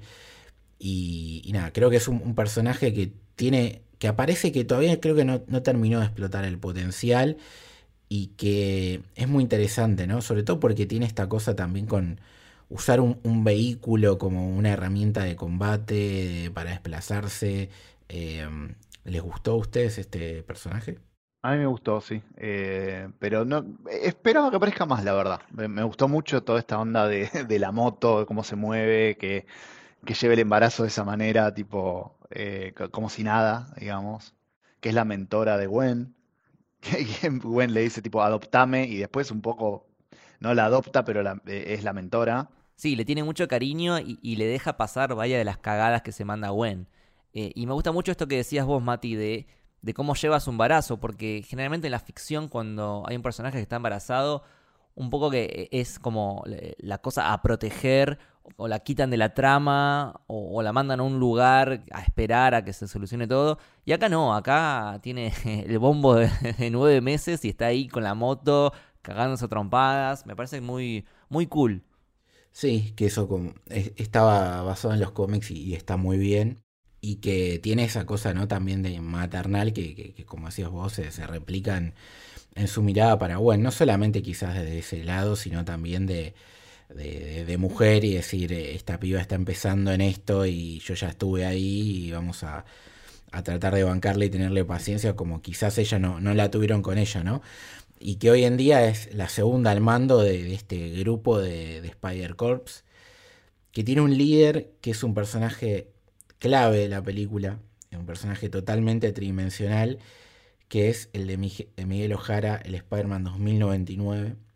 Uno que creo que te hace, como ha pasado con los grandes villanos de Marvel o los grandes villanos en general, te hace dudar de hasta qué punto no tiene razón en su planteo. Sí, es eh, totalmente tridimensional y súper, súper gris, porque yo creo que él no tiene razón, no tiene razón, pero te lo plantea de una forma en que te hace dudar realmente, porque él te dice, mira, yo mismo comprobé que haciendo esto rompí un universo, que él cuente la historia de que él eh, tuvo que reemplazar a otro Spider-Man que murió para poder eh, ir a un universo donde esté su familia, que ahora que lo pienso es un poco parecido a lo que planteaba Kimping en la 1, al revés, porque Kimping quería traer su familia de, otro universo, acá es como que al revés, pero bueno, es parecido en el hecho de usar el multiverso para un, fin personal. Eh, pero bueno, el tipo te plantea que si haces esto, eh, rompes universos y después le dice, mira, vos lo hiciste y me rompiste el universo de, India. Entonces es como que tiene, tiene un punto y él, él, representa el orden. Eh, que, de alguna forma es necesario para que no se vaya toda la mierda, como lo hacía eh, esa agencia en, la serie de Loki que, controlaba el tiempo. lo que no llegué a entender bien es esta cosa medio vampírica que tiene. No, no sé si lo explicaron. No. No, se tiene que poner un suero como para no convertirse, una cosa medio rara que se ve en un momento. Eso no lo explicaron, quedó ahí. No, lo único que dice Gwen es, es medio vampiro, pero está todo bien. queda como, como abierto. Es algo que se lo sacan de los cómics, pero vos fíjate que todo el tiempo en la película amagan a que te van a contar bien su historia y te ponen, el, eh, como dijo antes Mati, la, tapa del cómic y siempre alguien lo interrumpe, como que no, te lo dejan de contar. Veremos si justamente, porque yo creo que es un personaje que claramente puede redimirse o, terminar de, definirse para, uno de los dos lados, ¿no? de, villano o de héroe, que creo que va a ir más por el lado de, héroe o de sacrificio final. Eh, ahí quizás nos terminan de contar un poco más de, su contexto, pero nada, es, increíble que bueno, no, no, lo dije, interpretado por un brillante como casi siempre Oscar Isaac, ¿no? Sí, que habla español mucho mejor que, Miles, ¿no? Sí, cuando, cuando está frustrado empieza tipo, no puedo, no puedo. Es buenísimo. tipo, lo tienen todos podridos, que están todos en cualquiera.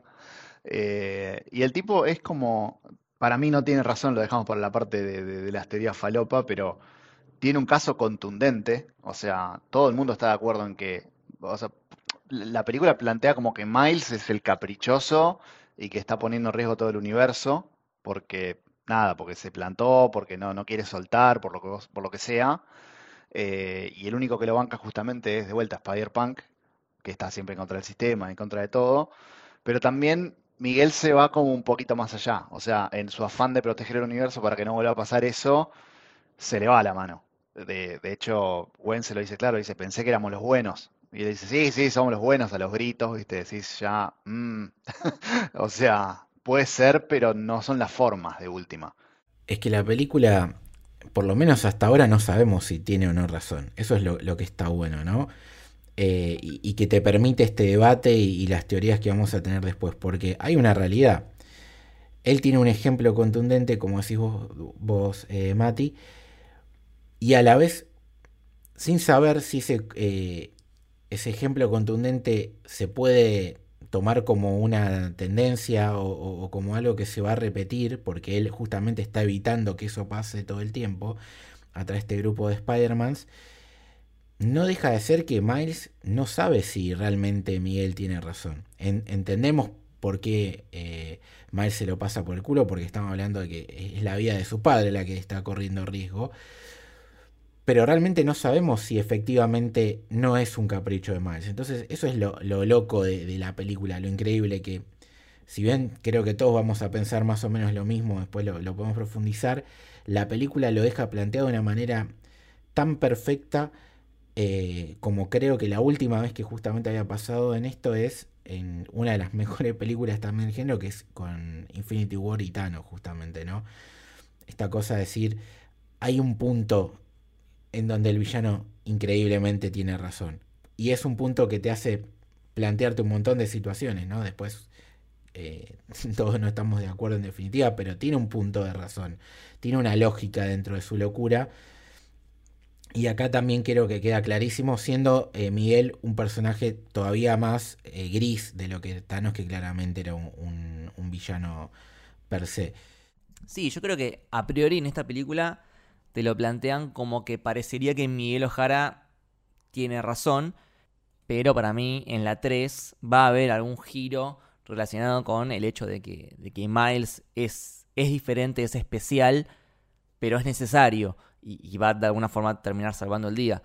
Y a mí lo que, lo que me gusta mucho es un momento en esta película que es básicamente en el clímax, donde están ahí eh, peleando en, ese tren que va por el cielo, eh, que, que Miles le dice, eh, ustedes quieren hacer las cosas según el algoritmo, según el sistema, yo voy a hacer las cosas a mi manera.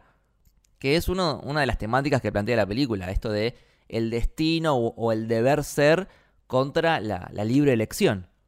que de nuevo es algo parecido a lo que pasa en la serie de Loki, de eh, esta, esta agencia que se pasa de mambo con, con, el tema del orden, de controlar el tiempo, es la representación de, la burocracia, del algoritmo.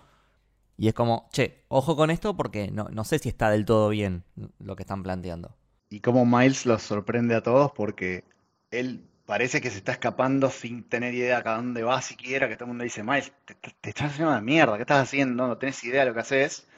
Y ahí el tipo le dice, no, clarísimo lo que hice, lo saqué a todos y ahora yo tengo un plan, que ahí Peter se quiere quedar con el crédito, que es muy gracioso como siempre, nunca le enseña nada y siempre piensa que gracias a él, pero le dice después a, Río, es, lo, los derroté a todos, o sea, fui, me planté y, y, lo hice. Sí, que pasó lo que Río dijo que iba a pasar cuando hablaba con Miles en, en la azotea. Él terminó yendo a un lugar con gente que se suponía que estaba en la misma que él, pero que eh, lo rechazó, que le dijo que, que, vos no perteneces, y Miles se les plantó y les ganó.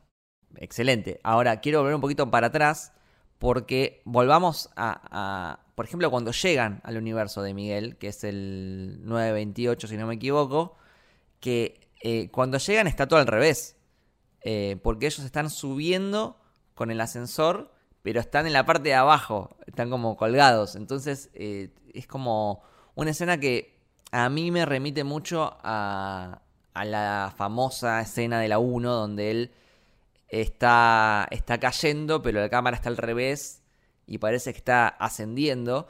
Y acá es un poco inverso, porque él está subiendo, pero como todo está al revés, parece que está cayendo. Y es justamente el, inicio de, un momento que va a ser bastante terrible para él. Eh, entonces es como momentos bisagra en, cada una de las películas. Sí, es como eh, el momento Spider-Verse, digamos, como tenés en Guardianes a, a, Peter a punto de morir congelado, acá es el, el momento caída, ¿no? Sí, totalmente. Y acá creo que nos podríamos tomar un ratito para hablar de todos estos cameos de estas cientos de Spider-Personas. No los vamos a mencionar a todos porque podríamos estar cinco horas. Pero sí, algunos que, que, por ahí nos llamaron la atención, porque hay realmente un montón. Eh, incluso hay uno que es como un, un, auto, un Spider Car, Peter Car, algo así. Peter Park Car, es genial. Hoy vi en Twitter que arriba del parabrisas de, de Peter Park Car está el de Lego, el chiquitito. Está el de Lego que, que vimos toda una escena de, del Spider-Man de, de Lego que es buenísimo. Recordemos que Phil Lord y Christopher Miller que son los guionistas de esta película, son los que dirigieron la película de Lego. Entonces ahí hay una conexión. Sí, porque eso, perdón, eh, que no lo habíamos mencionado antes y lo quería dejar para ahora, eh, cuando hablamos de Spot, que él es el que nos introduce a estos nuevos universos realmente, ¿no? Primero vemos a Gwen y, y, la historia eh, extendida de algo que ya conocíamos, nos reencontramos con Mike, pero justamente es eh, este nuevo villano el que nos, nos, lleva a conocer otros lados. Uno con el lado del ego, el otro con este universo eh, estilo década de los 50, ¿no? Como un cómic de la era dorada, pareciera, sí. Exactamente. Y que después, bueno, termina a explotar con lo que estás contando vos, Lucas, de la llegada del 928 y todos estos Spider-Man. Hay algunos que son un poco más destacados, pero antes de, por ejemplo, el Scarlet Spider-Man, que si quieren ahora hablamos un poquito más, ¿hay alguno que les haya llamado mucho la atención o alguno que tiene una aparición minúscula, pero decían, uh, ojalá salga este y efectivamente salió? Eh, a mí me llamó mucho la atención el Spider-Man Cowboy. El web, web Slinger. Claro, que yo le digo el Spider-Man Clint Eastwood. que hasta incluso llegan a tener un mini duelo a lo western, que, que, lo termina ganando Miles porque no cuenta hasta tres. Eh, pero nada, me, me, encantó. Y aparte del caballo con la máscara, buenísimo.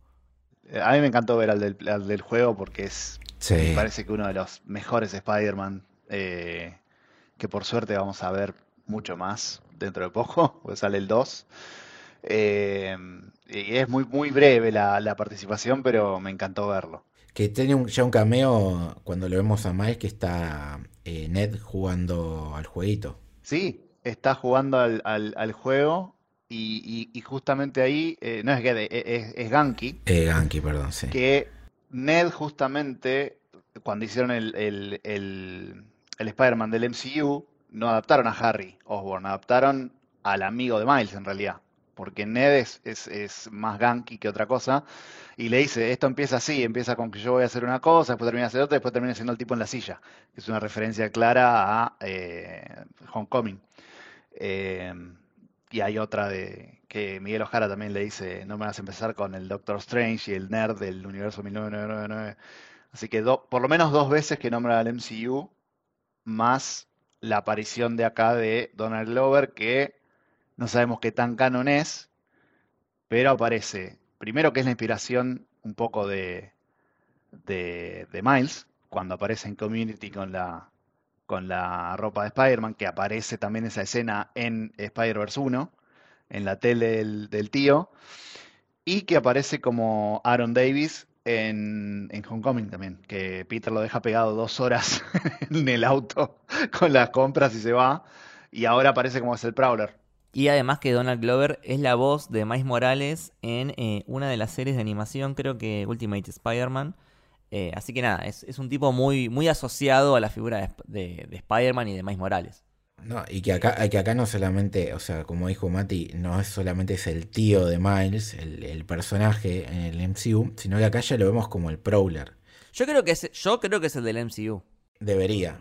Para mí, este que aparece acá es el de, el de Spider-Man Homecoming, porque, más allá de que es el mismo actor, el de Homecoming se llama Aaron, menciona que tiene un sobrino, hay una escena eliminada que, creo que dice que se llama Miles, el sobrino, eh, y ahora, hace muy poquito, esto no, sé, habría que confirmarlo, pero eh, supuestamente salió una versión de Spider-Man No Way Home, eh, creo que es la versión brasilera, que cuando él va al nuevo departamento al final de la película, es como que se escucha que desde el cuarto de al lado alguien menciona a Miles, algo así.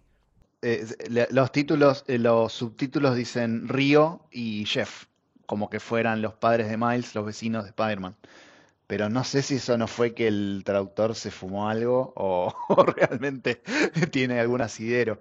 Por ahí estaba en algún guion y después, viste, no sé, hicieron los subtítulos con eso, andás a ver. Y aparte hay que entender que Donald Glover es un, un, actor que tenía un acuerdo con Sony para hacer una película de Hymno Hustler, que es un personaje de la recontra Z de Spider-Man.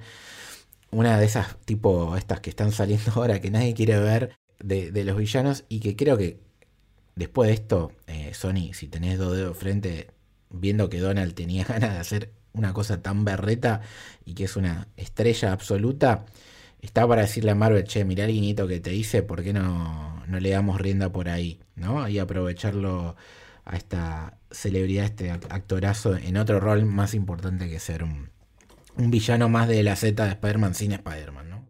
Con el, con el peso histórico que tiene Donald Glover con el personaje Primero, la, sala estalló en, aplausos cuando lo vieron. Yo no sé si por Donald Glover o porque era Aaron o por el MCU, pero se vino el cine abajo cuando la vi yo.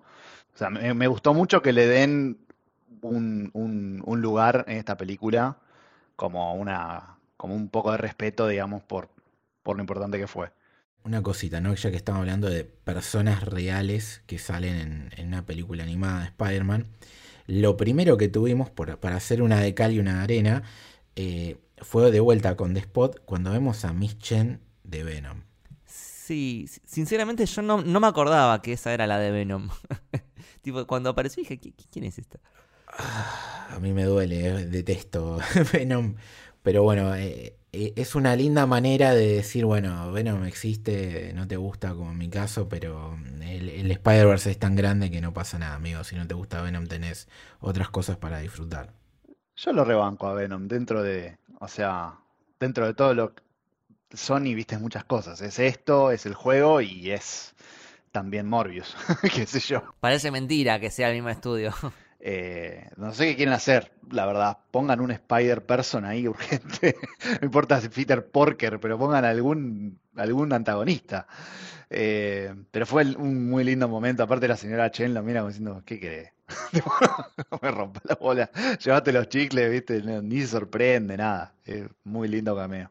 Eh, bueno, y después retomando, tenemos un montón de, Spider-Man falopa, Spider-Man gato, Spider-Man tiranosaurio. El T-Rex me, me cae de risa con ese momento. Eh, después también tenemos al famoso Scarlet Spider, eh, Ben Riley, el, el clon de Spider-Man, que la voz la hace Andy Samberg y nada, es como muy, muy dramático, ¿no?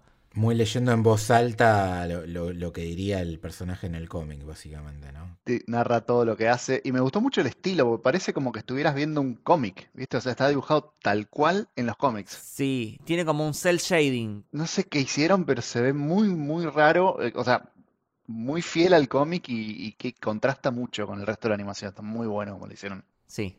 Después tenemos a un personaje nuevo, a Spider-Bite, que digamos está muy relacionado a, eh, bueno, todas estas nuevas tecnologías de realidad virtual, de avatares. Ella está en su casa comiendo Doritos y también está en este mundo de, de Spider-Man. Muy, muy year- years and years el personaje, ¿no? Sí, sí, totalmente. Eh, Ready Player One. Sí. O Ready Player One, totalmente. Que después, o sea, parece un cameo como uno más y después va a ser importante. Muy importante. Pero bueno, durante todos estos cameos de Spider-Man se va desarrollando algo que tiene que ver con esta explicación que da Miguel Ojara de todo lo que es el multiverso, ¿no? Que empieza primero mostrando como una especie de, árbol o, de, ramificación muy parecida a cómo se representa el multiverso en el MCU, que lo, hemos visto con, con Loki. Para mí es exactamente, es lo del MCU, es lo de Loki, es el mismo multiverso. Sí, es, es exactamente la misma estética. Y después eh, muestran todo lo que sería el Spider-Verso, que es como un más, una cosa más de telarañas. eh, o como lo llama Miguel Ojara, Aracno Humanoid Polymultiverse. eh, Spider-Verso para los, los amigos. Y, y acá viene, creo que lo más importante, que son los eventos canónicos, ¿no? Que son capítulos de la historia de cualquier Spider-Man eh, que son fundamentales y necesarios para, para mantener justamente el canon. Como por ejemplo la mordida de la araña, que vemos ahí como varias versiones. El beso con Mary Jane, que figura ahí el de, el de Toby eh, dado vuelta. Eh, la creación de Venom, de, o sea, el hecho de que Eddie Brock sea Venom es parte del canon de Spider-Man.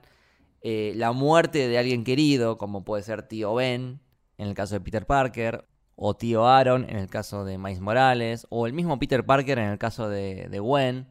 Y después está el que menciona Miguel Ojara, que es el evento ASM 90, que es una referencia a Amazing Spider-Man 90, que es el, el cómic en el que muere el Capitán Stacy, que muchos se olvidan porque generalmente la gente se acuerda de la muerte de Gwen Stacy, pero un par de capítulos antes es la muerte del Capitán Stacy, que es el que vemos eh, con el, Spider-Man de Andrew Garfield, sacado de la película de Amazing Spider-Man 1. Que ahí el cine explota, obviamente, ¿no?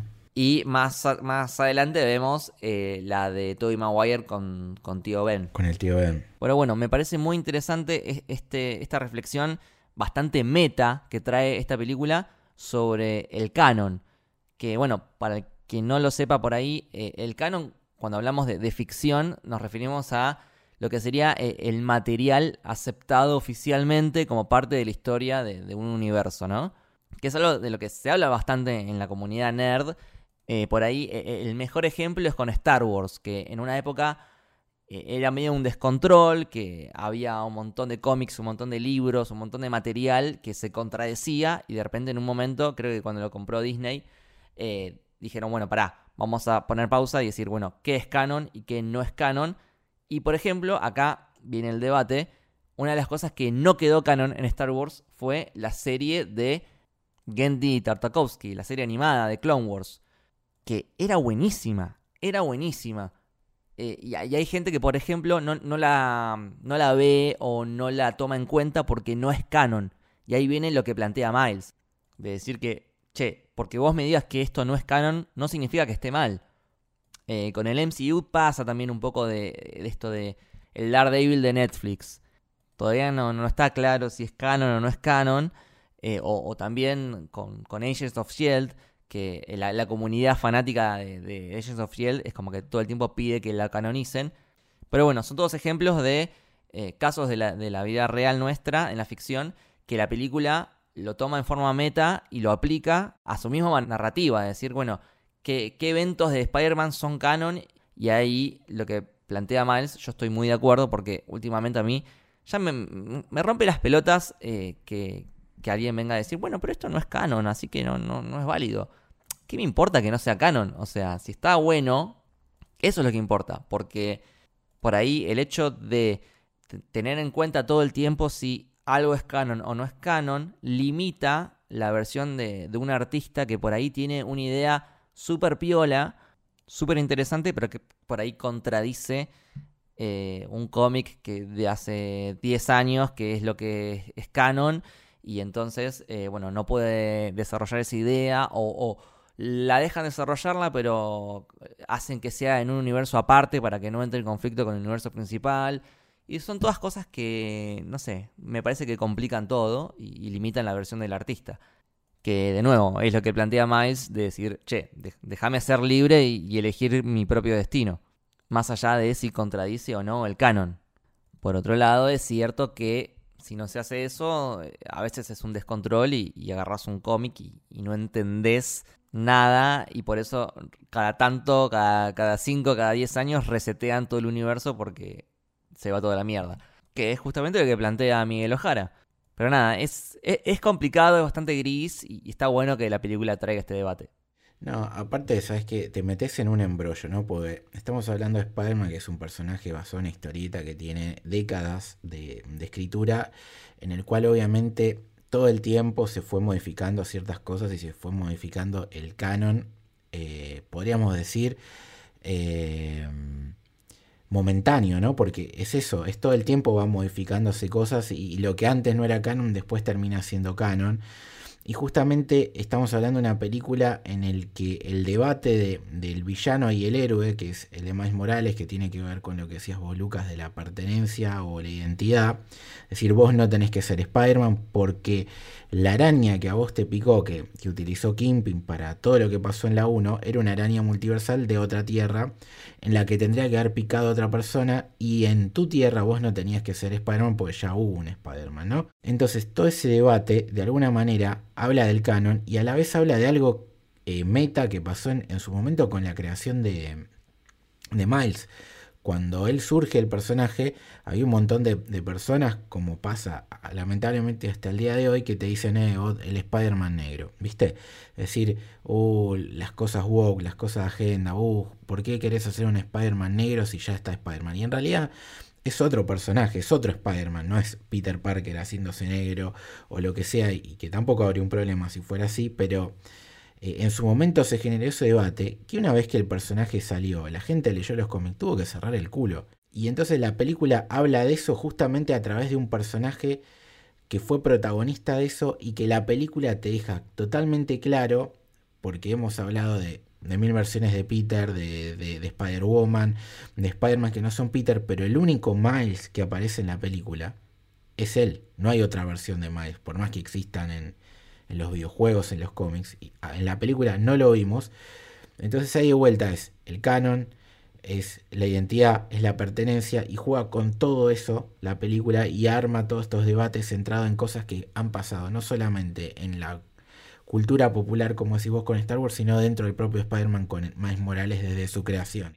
Y nada, estaba pensando, por ejemplo, lo, podemos relacionar bastante con eh, la película de Lego, que es dirigida por Phil Lord y Christopher Miller, los guionistas de esta película, y que la película de Lego habla bastante sobre el tema del multiverso, y hay un personaje eh, que es como el villano que es el que dice, eh, che, che pero esto eh, no lo podés mezclar, no puedes mezclar el ego de, del hospital con el ego de, de, los cowboys, con el ego de los piratas, porque no corresponde, porque hay que tener todo ordenado. Y la película justamente te da el mensaje de, deja que las cosas fluyan, mezcla todo, hace que todo sea más desordenado, más caótico, porque así es más divertido en realidad.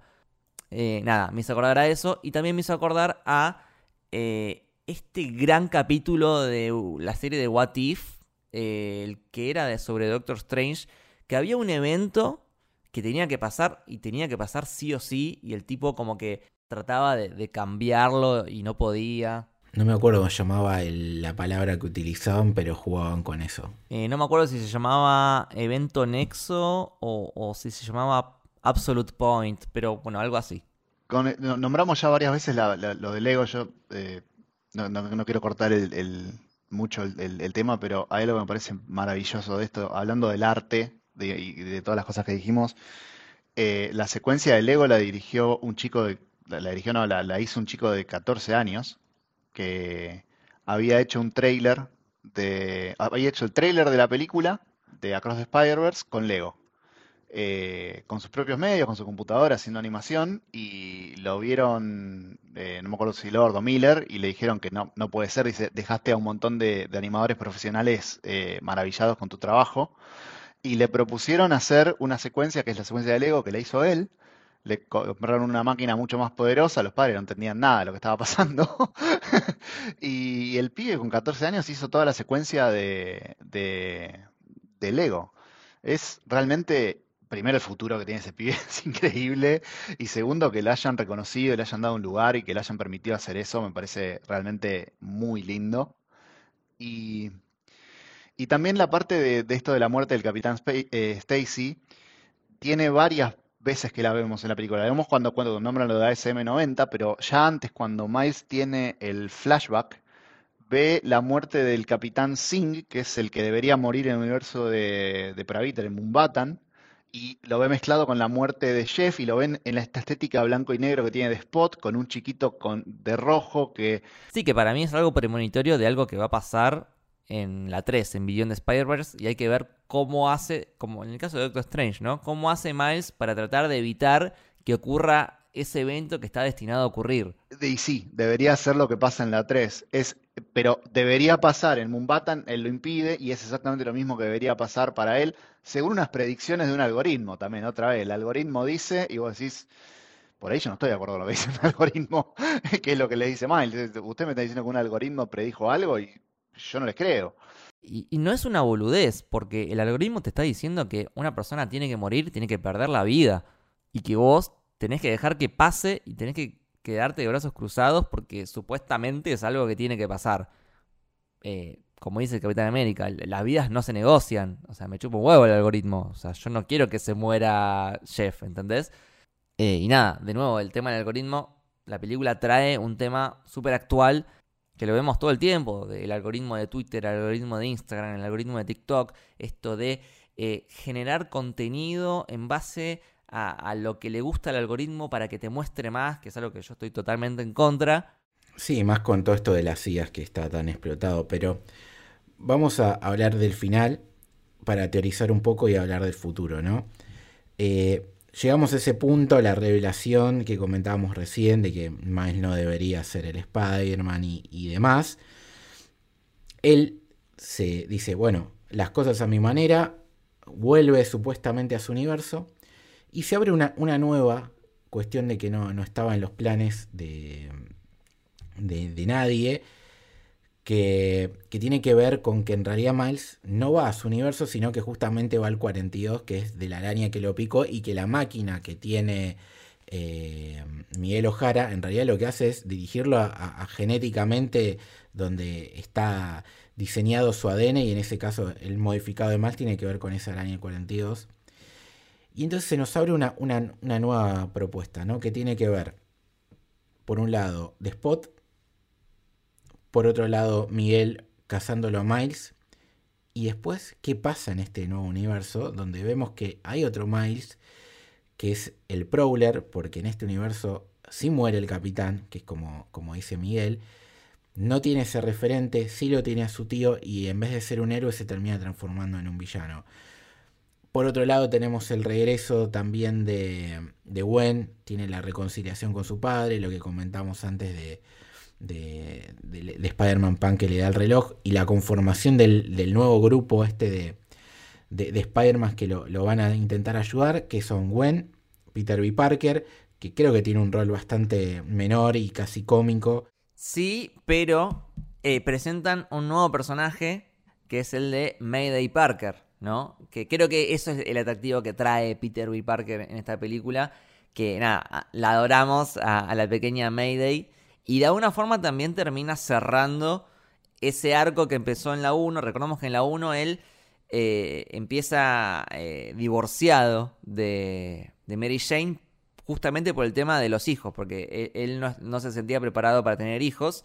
Lo conoce a Miles, Miles de alguna forma lo, lo transforma a, Peter B. Parker, le da otra perspectiva, termina reconciliándose con Mary Jane y termina teniendo a, una hija. Y con esto vuelvo a, lo que plantea Miguel Ojara de que supuestamente eh, Miles no debería existir porque la araña esa estaba destinada a picar a otra persona y que por culpa de eso un universo se quedó sin Spider-Man y se fue toda la mierda y también por culpa de eso eh, Miles en el universo 1610 por tener esos poderes de Spider-Man termina provocando la muerte del Peter Parker de ese universo porque si no estaba Miles probablemente eh, él lo hubiese resuelto mucho más rápido y por estar Miles él termina demorándose y al final termina muriendo. Que todo esto creo que lo podíamos haber intuido viendo solamente la 1, o sea, estaba ahí, la, conclusión estaba ahí y es como que no la supimos ver y, lo que plantea Miguel tiene, tiene cierto punto y al mismo tiempo, y acá conecto todo, está equivocado porque gracias a Miles, Peter B. Parker se reconcilia con Mary Jane y tiene una hija. Entonces, la sola existencia de Miles ya transforma positivamente a los demás y trae cosas buenas. Entonces, está bien que Miles exista. Eh, y después, bueno, acá ya es meterse mucho en algo muy filosófico, pero el hecho de que Miles exista significa que debería existir. O sea, si yo existo es porque estaba destinado a existir. Hubo una cadena de eventos para que exista Miles como Spider-Man, y, eso no, fue algo provocado por, por Miles, sino que fue provocado por otros factores. Es como el, huevo y la gallina. Pero nada, no me quiero ir muy por las ramas. Pero está muy interesante el tema. Mira, te vuelvo a conectar con algo que ya dije antes. En su momento decían que no tenía que existir más Morales en los cómics porque ya estaba Peter, Peter Parker. Bueno, básicamente es un poco lo que dice Miguel Ojara, no es la voz de aquellos que, que se pronunciaban cuando se, comentó la salida de este personaje en los cómics de Ultimate. Y la realidad es que con este gesto que acabas de mencionar vos de, de Peter B. Parker y de Mayday, es que no solamente puede existir, sino que puede incluso mejorar al Peter original la presencia Miles, porque es otro, otro personaje y es otra perspectiva de lo que significa ser Spider-Man. Ni siquiera esta cosa de decir, eh, a mí me gusta más Mario Peter, que eso es personal y no me voy a poner eso, pero la realidad es que es una pavada, porque en definitiva los dos eh, se suman. O sea, la existencia de Miles mejoró a, algo que parecía imposible mejorar, que era a un personaje increíble como es el, el Spider-Man de Peter Parker. Y hoy en día, gracias a esta película, los videojuegos, los cómics y demás, vemos que, Peter sigue siendo Peter y la gente lo ama y lo hemos visto en el MCU y en las películas originales, tenemos los cómics, y Miles llegó para sumar, no, no llegó para restar. Entonces va un poco de, la mano de, eso el mensaje de la película. Pero para continuar y, ahora sí seguir con, con las teorías, que creo que Mati tiene un par, eh, aparte de, de, Gwen, de Peter, Spider-Punk, Spider-Man India y Spider-Man, que son las nuevas ediciones, vemos al final en este equipo de Spider-Man que regresa Penny Parker, que tiene un cameo ya antes en la película, Spider-Ham y el gran Spider-Man Noir, que, no había aparecido eh, y que va a estar ahí en la, en la 3.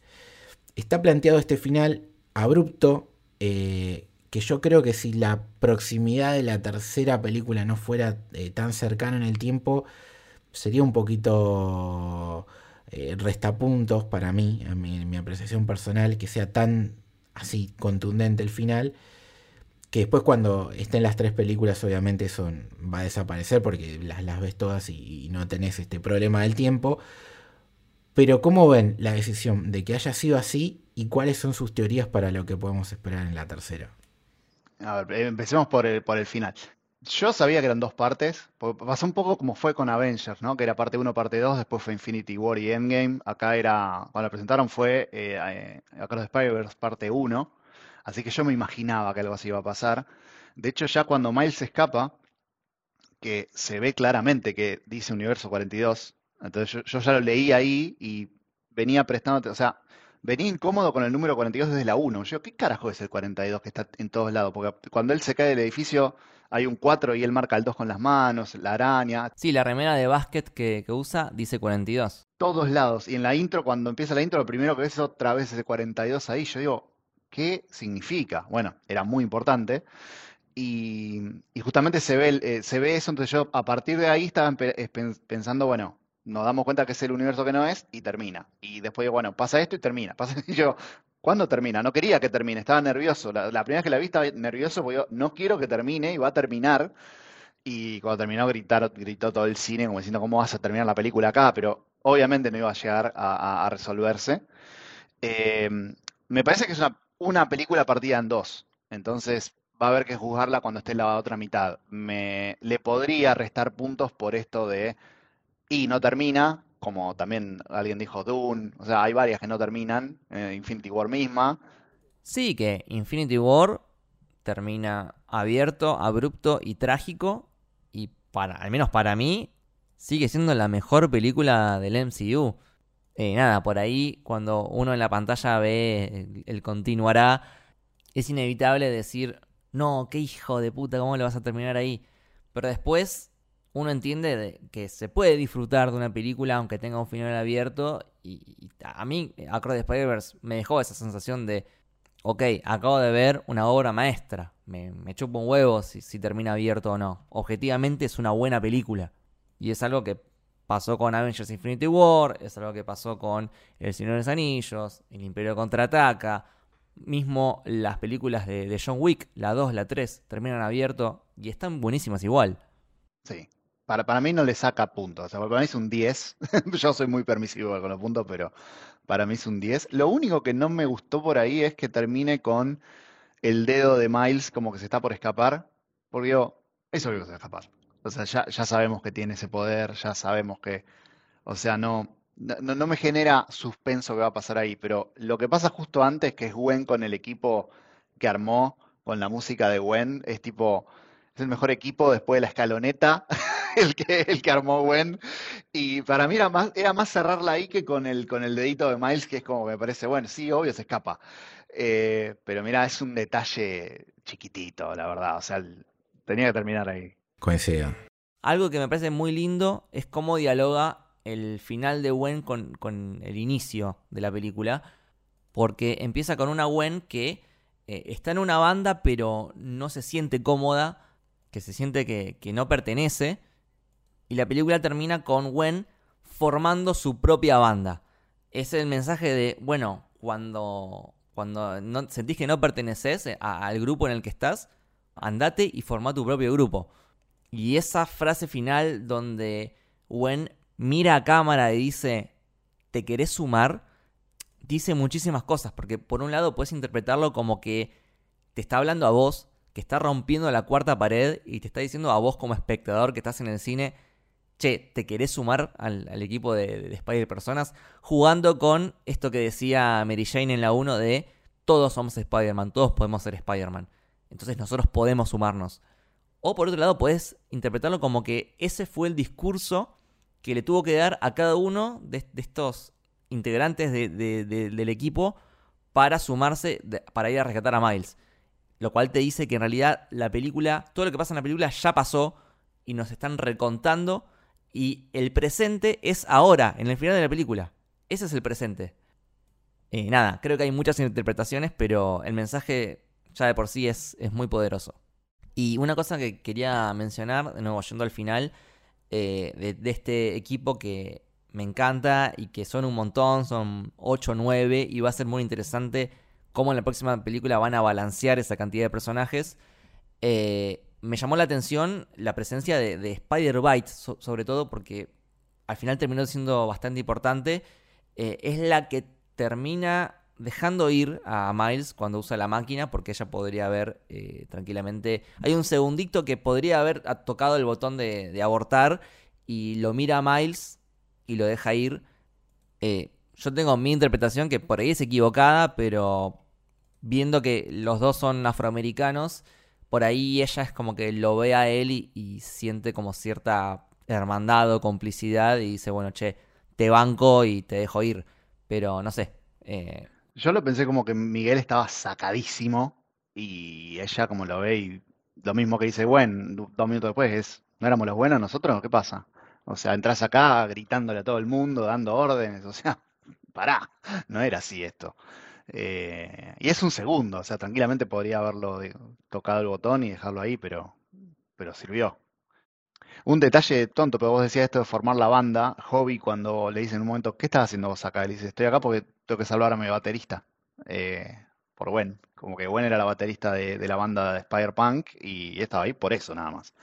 Eh, no, por toda esta gilada de- del sistema.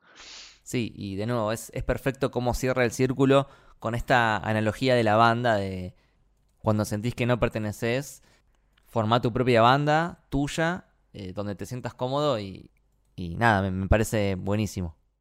Futuro. Teorías. La, la primera impresión que me dio a mí es, la solución es como no hacer demasiado. O sea, cuando Gwen vuelve, porque le- lo que le dicen en el momento ese que dice tiene que morir el capitán Stacy y Gwen po- pone cara como diciendo yo estoy dejando que se muera mi papá, que también va a tener que pasar, me va a tener que pasar a mí, yo ya sé y yo ya me hice las paces con eso.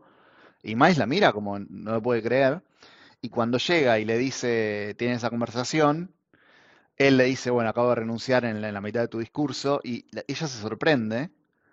Y es como, para mí ese es el momento clave, como decir, no sé si se tiene que entender, listo, el, el capitán Stacy va a estar a salvo porque ya no es más capitán, o si es, no, no hizo falta que nadie de otro universo venga y haga cagada, simplemente ella habló con el papá, que es lo, que hubiera pasado si ella se hubiera quedado ahí eventualmente, y, y solo se desactivó. Y más lo primero que hace cuando vuelve es hablar con la mamá y decirle que es Spider-Man, que es graciosísimo porque no sabe quién es. Eh, que si él hubiera llegado al universo correcto y hubiera hablado con Río de verdad y le hubiera dicho que él es Spider-Man, por ahí termina pasando que el capitán no asume como tal, porque no, no querría meter en cana al hijo, bueno, el mismo problema que tiene el capitán Stacy.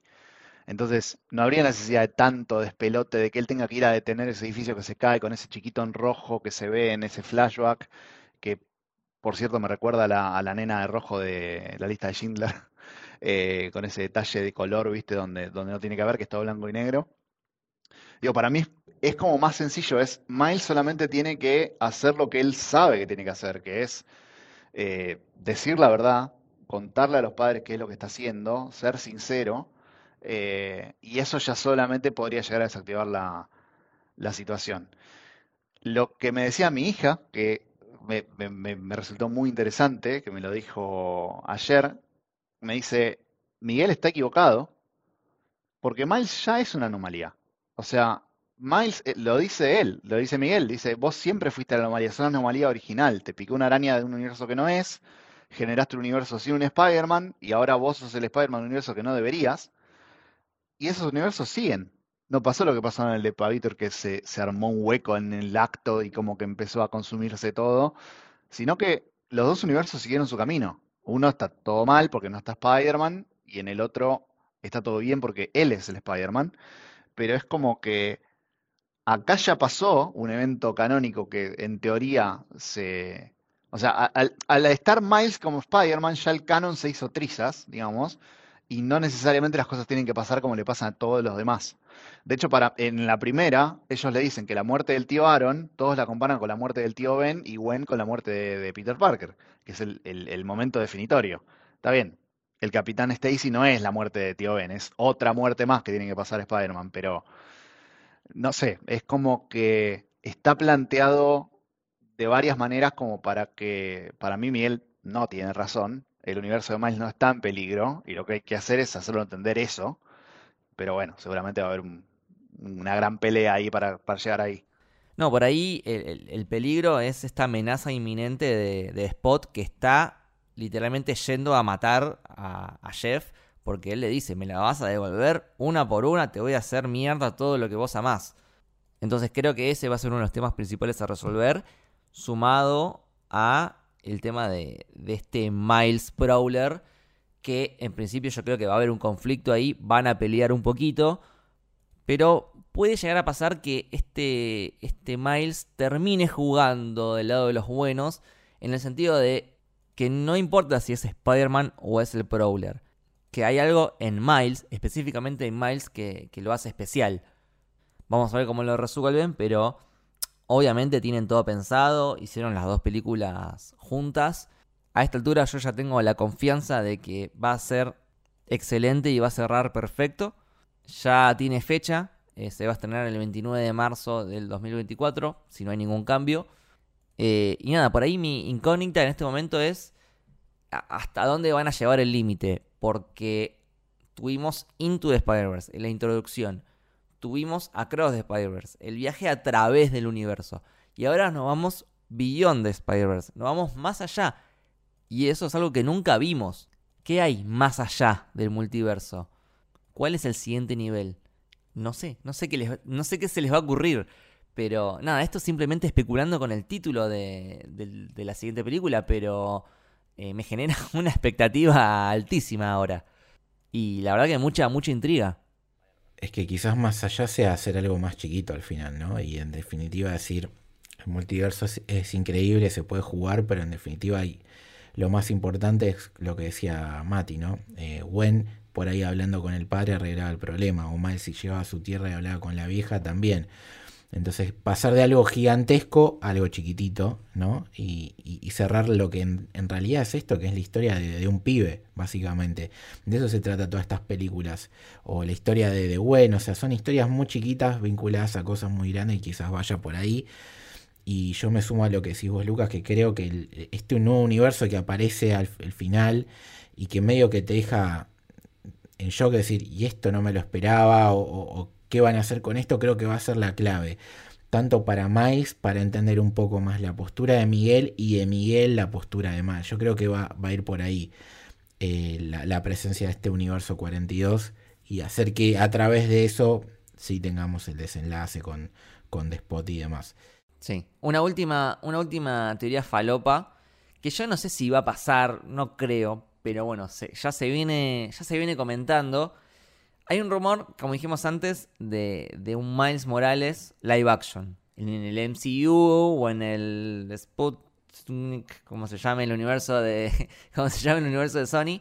Pero bueno, hay rumores de que, van a introducir al personaje de, Miles. ¿Qué pasa si lo introducen a través de esta película?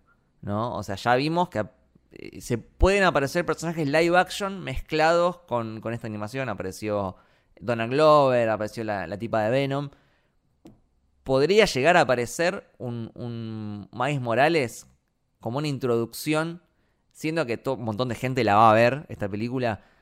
¿Puede llegar a ser la presentación del nuevo Miles Morales live action? Puede, pero yo creo que no. Porque me parece que la película, como venimos hablando, se centra mucho en, en lo especial que es Miles. Y sería un poquito sacarlo de ese lado. Me parece que más que nada va a salir en un Secret Wars, puede salir un Miles Morales y que incluso sea realmente su primera aparición en, en live action y que después de lo que todos creemos que puede pasar en esa película, que sea como el reinicio del universo Marvel, ahí ya el próximo Spider-Man o en las próximas películas de Spider-Man, a, muy, futuro, porque creo que es 2027 de Secret Wars, eh, ya sea con un Miles Morales presente. Eh, me parece que eso vamos por ahí, pero claramente más temprano que tarde va, va a llegar el Miles Morales live action la verdad que para la post créditos de estos eh, me gustaría ver algo grande. No sé si tiene que ser Miles live action, pero a ver, después, después de Spider-Verse vino el juego Miles Morales y el personaje está super mainstream ahora. Eh, y ahora en nada, en octubre vamos a jugar al 2, que, que están Spider-Man y Miles. Yo por un lado necesito más Gwen, o sea, no sé si en los juegos, si en live action, si en una película, si en lo que sea, pero necesito más de estos dos personajes que son dos de mis personajes favoritos. Y mm, no apareció Tom Holland, que yo lo esperaba cuando, cuando estaban todos los cameos, esperaba Tom, no estuvo. Entonces digo, podría haber un cameito de, del MCU de Tom en, en la 3. Y no sé si la presentación de Miles o qué, pero algo, algún guiño de algo estaría bueno que tengan, que hagan. Y después está Sony con este universo cinematográfico falopa que tiene, que son todos los villanos, y el único que está es el buitre. Dios mío, no me hagas ni empezar a hablar de eso, ¿eh? El buitre del MCU con Morbius, que no tiene nada que ver con nada. Y yo, si no querés a Peter, si no querés a Andrew, si no querés a Toby, usa a otro. O sea, por lo menos organicen eso. presenten a alguien que pueda llegar a ser un Spider-Man o un Spider-Woman o un X, un Spider-Person para Sony, es para el MCU. Sí, sí, es un universo de Spider-Man sin Spider-Man. E, es, totalmente absurdo. Es un poco pedirles que arreglen lo que no está en, la jurisdicción de, de Lord Miller, pero la verdad que eh, lo hacen todo tan bien que vos decís, prestales un Spider-Man, por favor, a estos pibes que, lo necesitan, te pido por favor. Yo, yo mira, propongo que Spider-Man 4 la dirijan Phil Lord y Christopher Miller, que ya tienen experiencia como directores, eh, claramente saben, saben entender a la perfección al personaje de Spider-Man, lo han entendido, lo han respetado, han sumado. Eh, nada, yo creo que Spider-Man 4 live action con Tom Holland sea dirigido por Phil Lord y Christopher Miller. Esa es mi, propuesta. Estoy. Yo estoy. Yo, yo, no sé cómo están explotando el muerto y Hypno Hustler y no a Gwen Stacy y Miles Morales. No entendí qué quieren hacer todavía. No, no. Eh, eh, espero saber un día. Es que el tema acá es que creo que Sony no sabe qué hacer, Sony Pictures no sabe qué hacer, y, Lord y Miller sí, entonces quizás lo que deberían hacer es decirle, bueno, muchachos, háganse cargo de esto, o simplemente hacer algo todavía mejor que sería hablar con el MCU y decirle, les damos a estos directores, explotemos más Spider-Man en todos los sentidos y démosle coherencia al live action a través de esta gente que ya demostró con éxito lo, que puede hacer en la animación. Eh, para hacer un repaso y, despedirnos para que la gente sepa, eh, Spider-Man Beyond Spider-Verse sale el 29 de marzo de 2024, esa es la fecha oficial. Hay alguna declaración de uno de los tres directores que dijo que hay que ver si llegan, pero bueno, hasta el día de hoy eh, esa es la fecha. recordemos que va a haber una serie de Spider-Man Noir eh, creo que es de Prime me parece que no tiene nada que ver con esto. Hay rumores de un spin-off de Gwen que sí tendría que ver con esto y algún otro spin-off vinculado a los personajes. Eh, del universo Sony tenemos confirmado Venom 3, va a salir la película de Craven. Eh, ¿Qué más tenemos? Madame Web. Bueno, Madame Web tiene mucho que ver con el Spider-Verse sí, ya lo vamos a ver con eso y con las Spice una cosa medio rara. Ya sabemos que Tom Holland tiene en sus manos el guion del Spider-Man 4, que va a ser la nueva trilogía del MCU.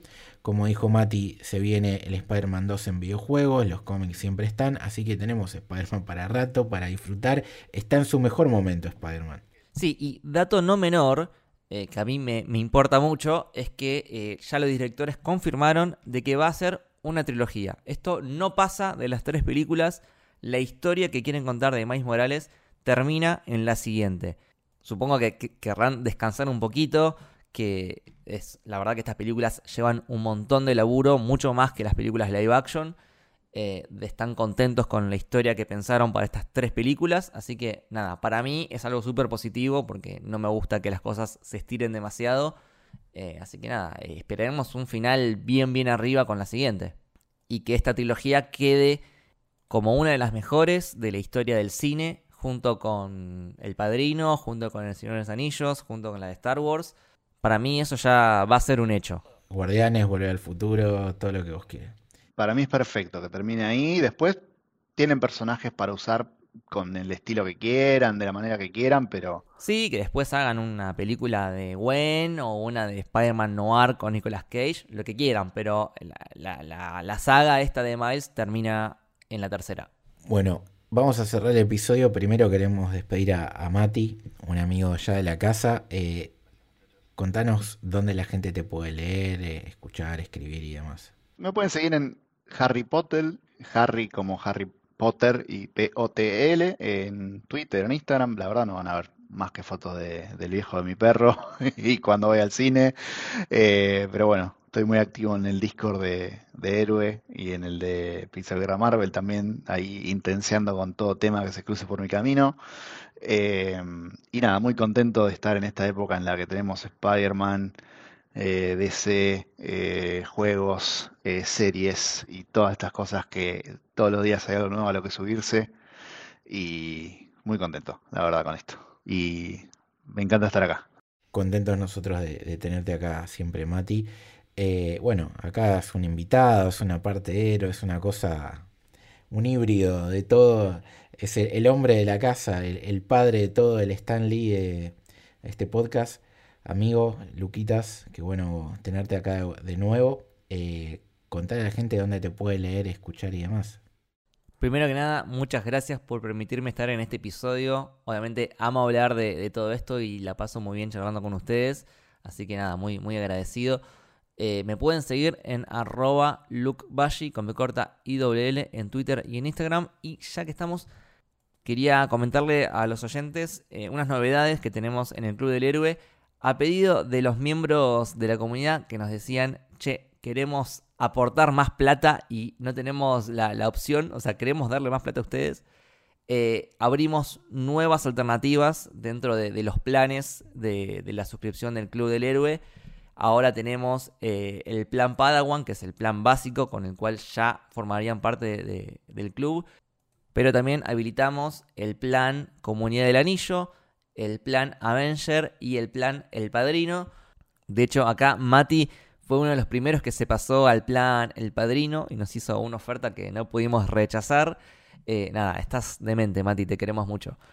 Y ya que estamos, también mandarles saluditos a los otros miembros que también subieron de plan. Eh, nuestra querida Cari, eh, Dieguito, Maxi, Bebu, Ariel. nada, muchas gracias a ellos y a, todos los miembros del Club del Héroe que con sus aportes hacen que todo esto siga en pie. ¿A vos, Lucho, dónde, te siguen? A mí en L Torres Toranzo, Torres con S Toranzo con Z si no tienen la posibilidad de, ayudarnos económicamente, pero igual nos quieren una mano, eh, nos ayudaría un montón a través de Spotify que active la campanita y nos den 5 estrellas para mejorar algo que hemos criticado en este episodio y que hay que lidiar, que son los algoritmos. Derrotemos a, a, Spot, derrotemos a Miguel Ojara, de esa manera nos ayudan a eso. Y nada, este fue el episodio de Across the Spider-Verse. Esperemos que les haya gustado. Chao.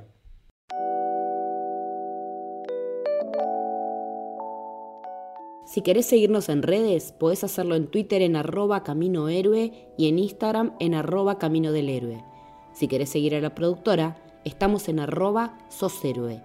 También podés sumarte a nuestro club de suscriptores, el Club del Héroe. Esta es una forma que tenés para ayudarnos a seguir adelante con este proyecto, que es 100% autogestionado y hecho a pulmón, del que podés participar por muy poquita plata mensual. Con esto tenés acceso a nuestro Discord exclusivo, en el cual estamos todo el día hablando de cine, series, anime, videojuegos, comida, fútbol y además compartimos alguna que otra foto de nuestras mascotas. Podés encontrar los enlaces en cualquiera de nuestras bios.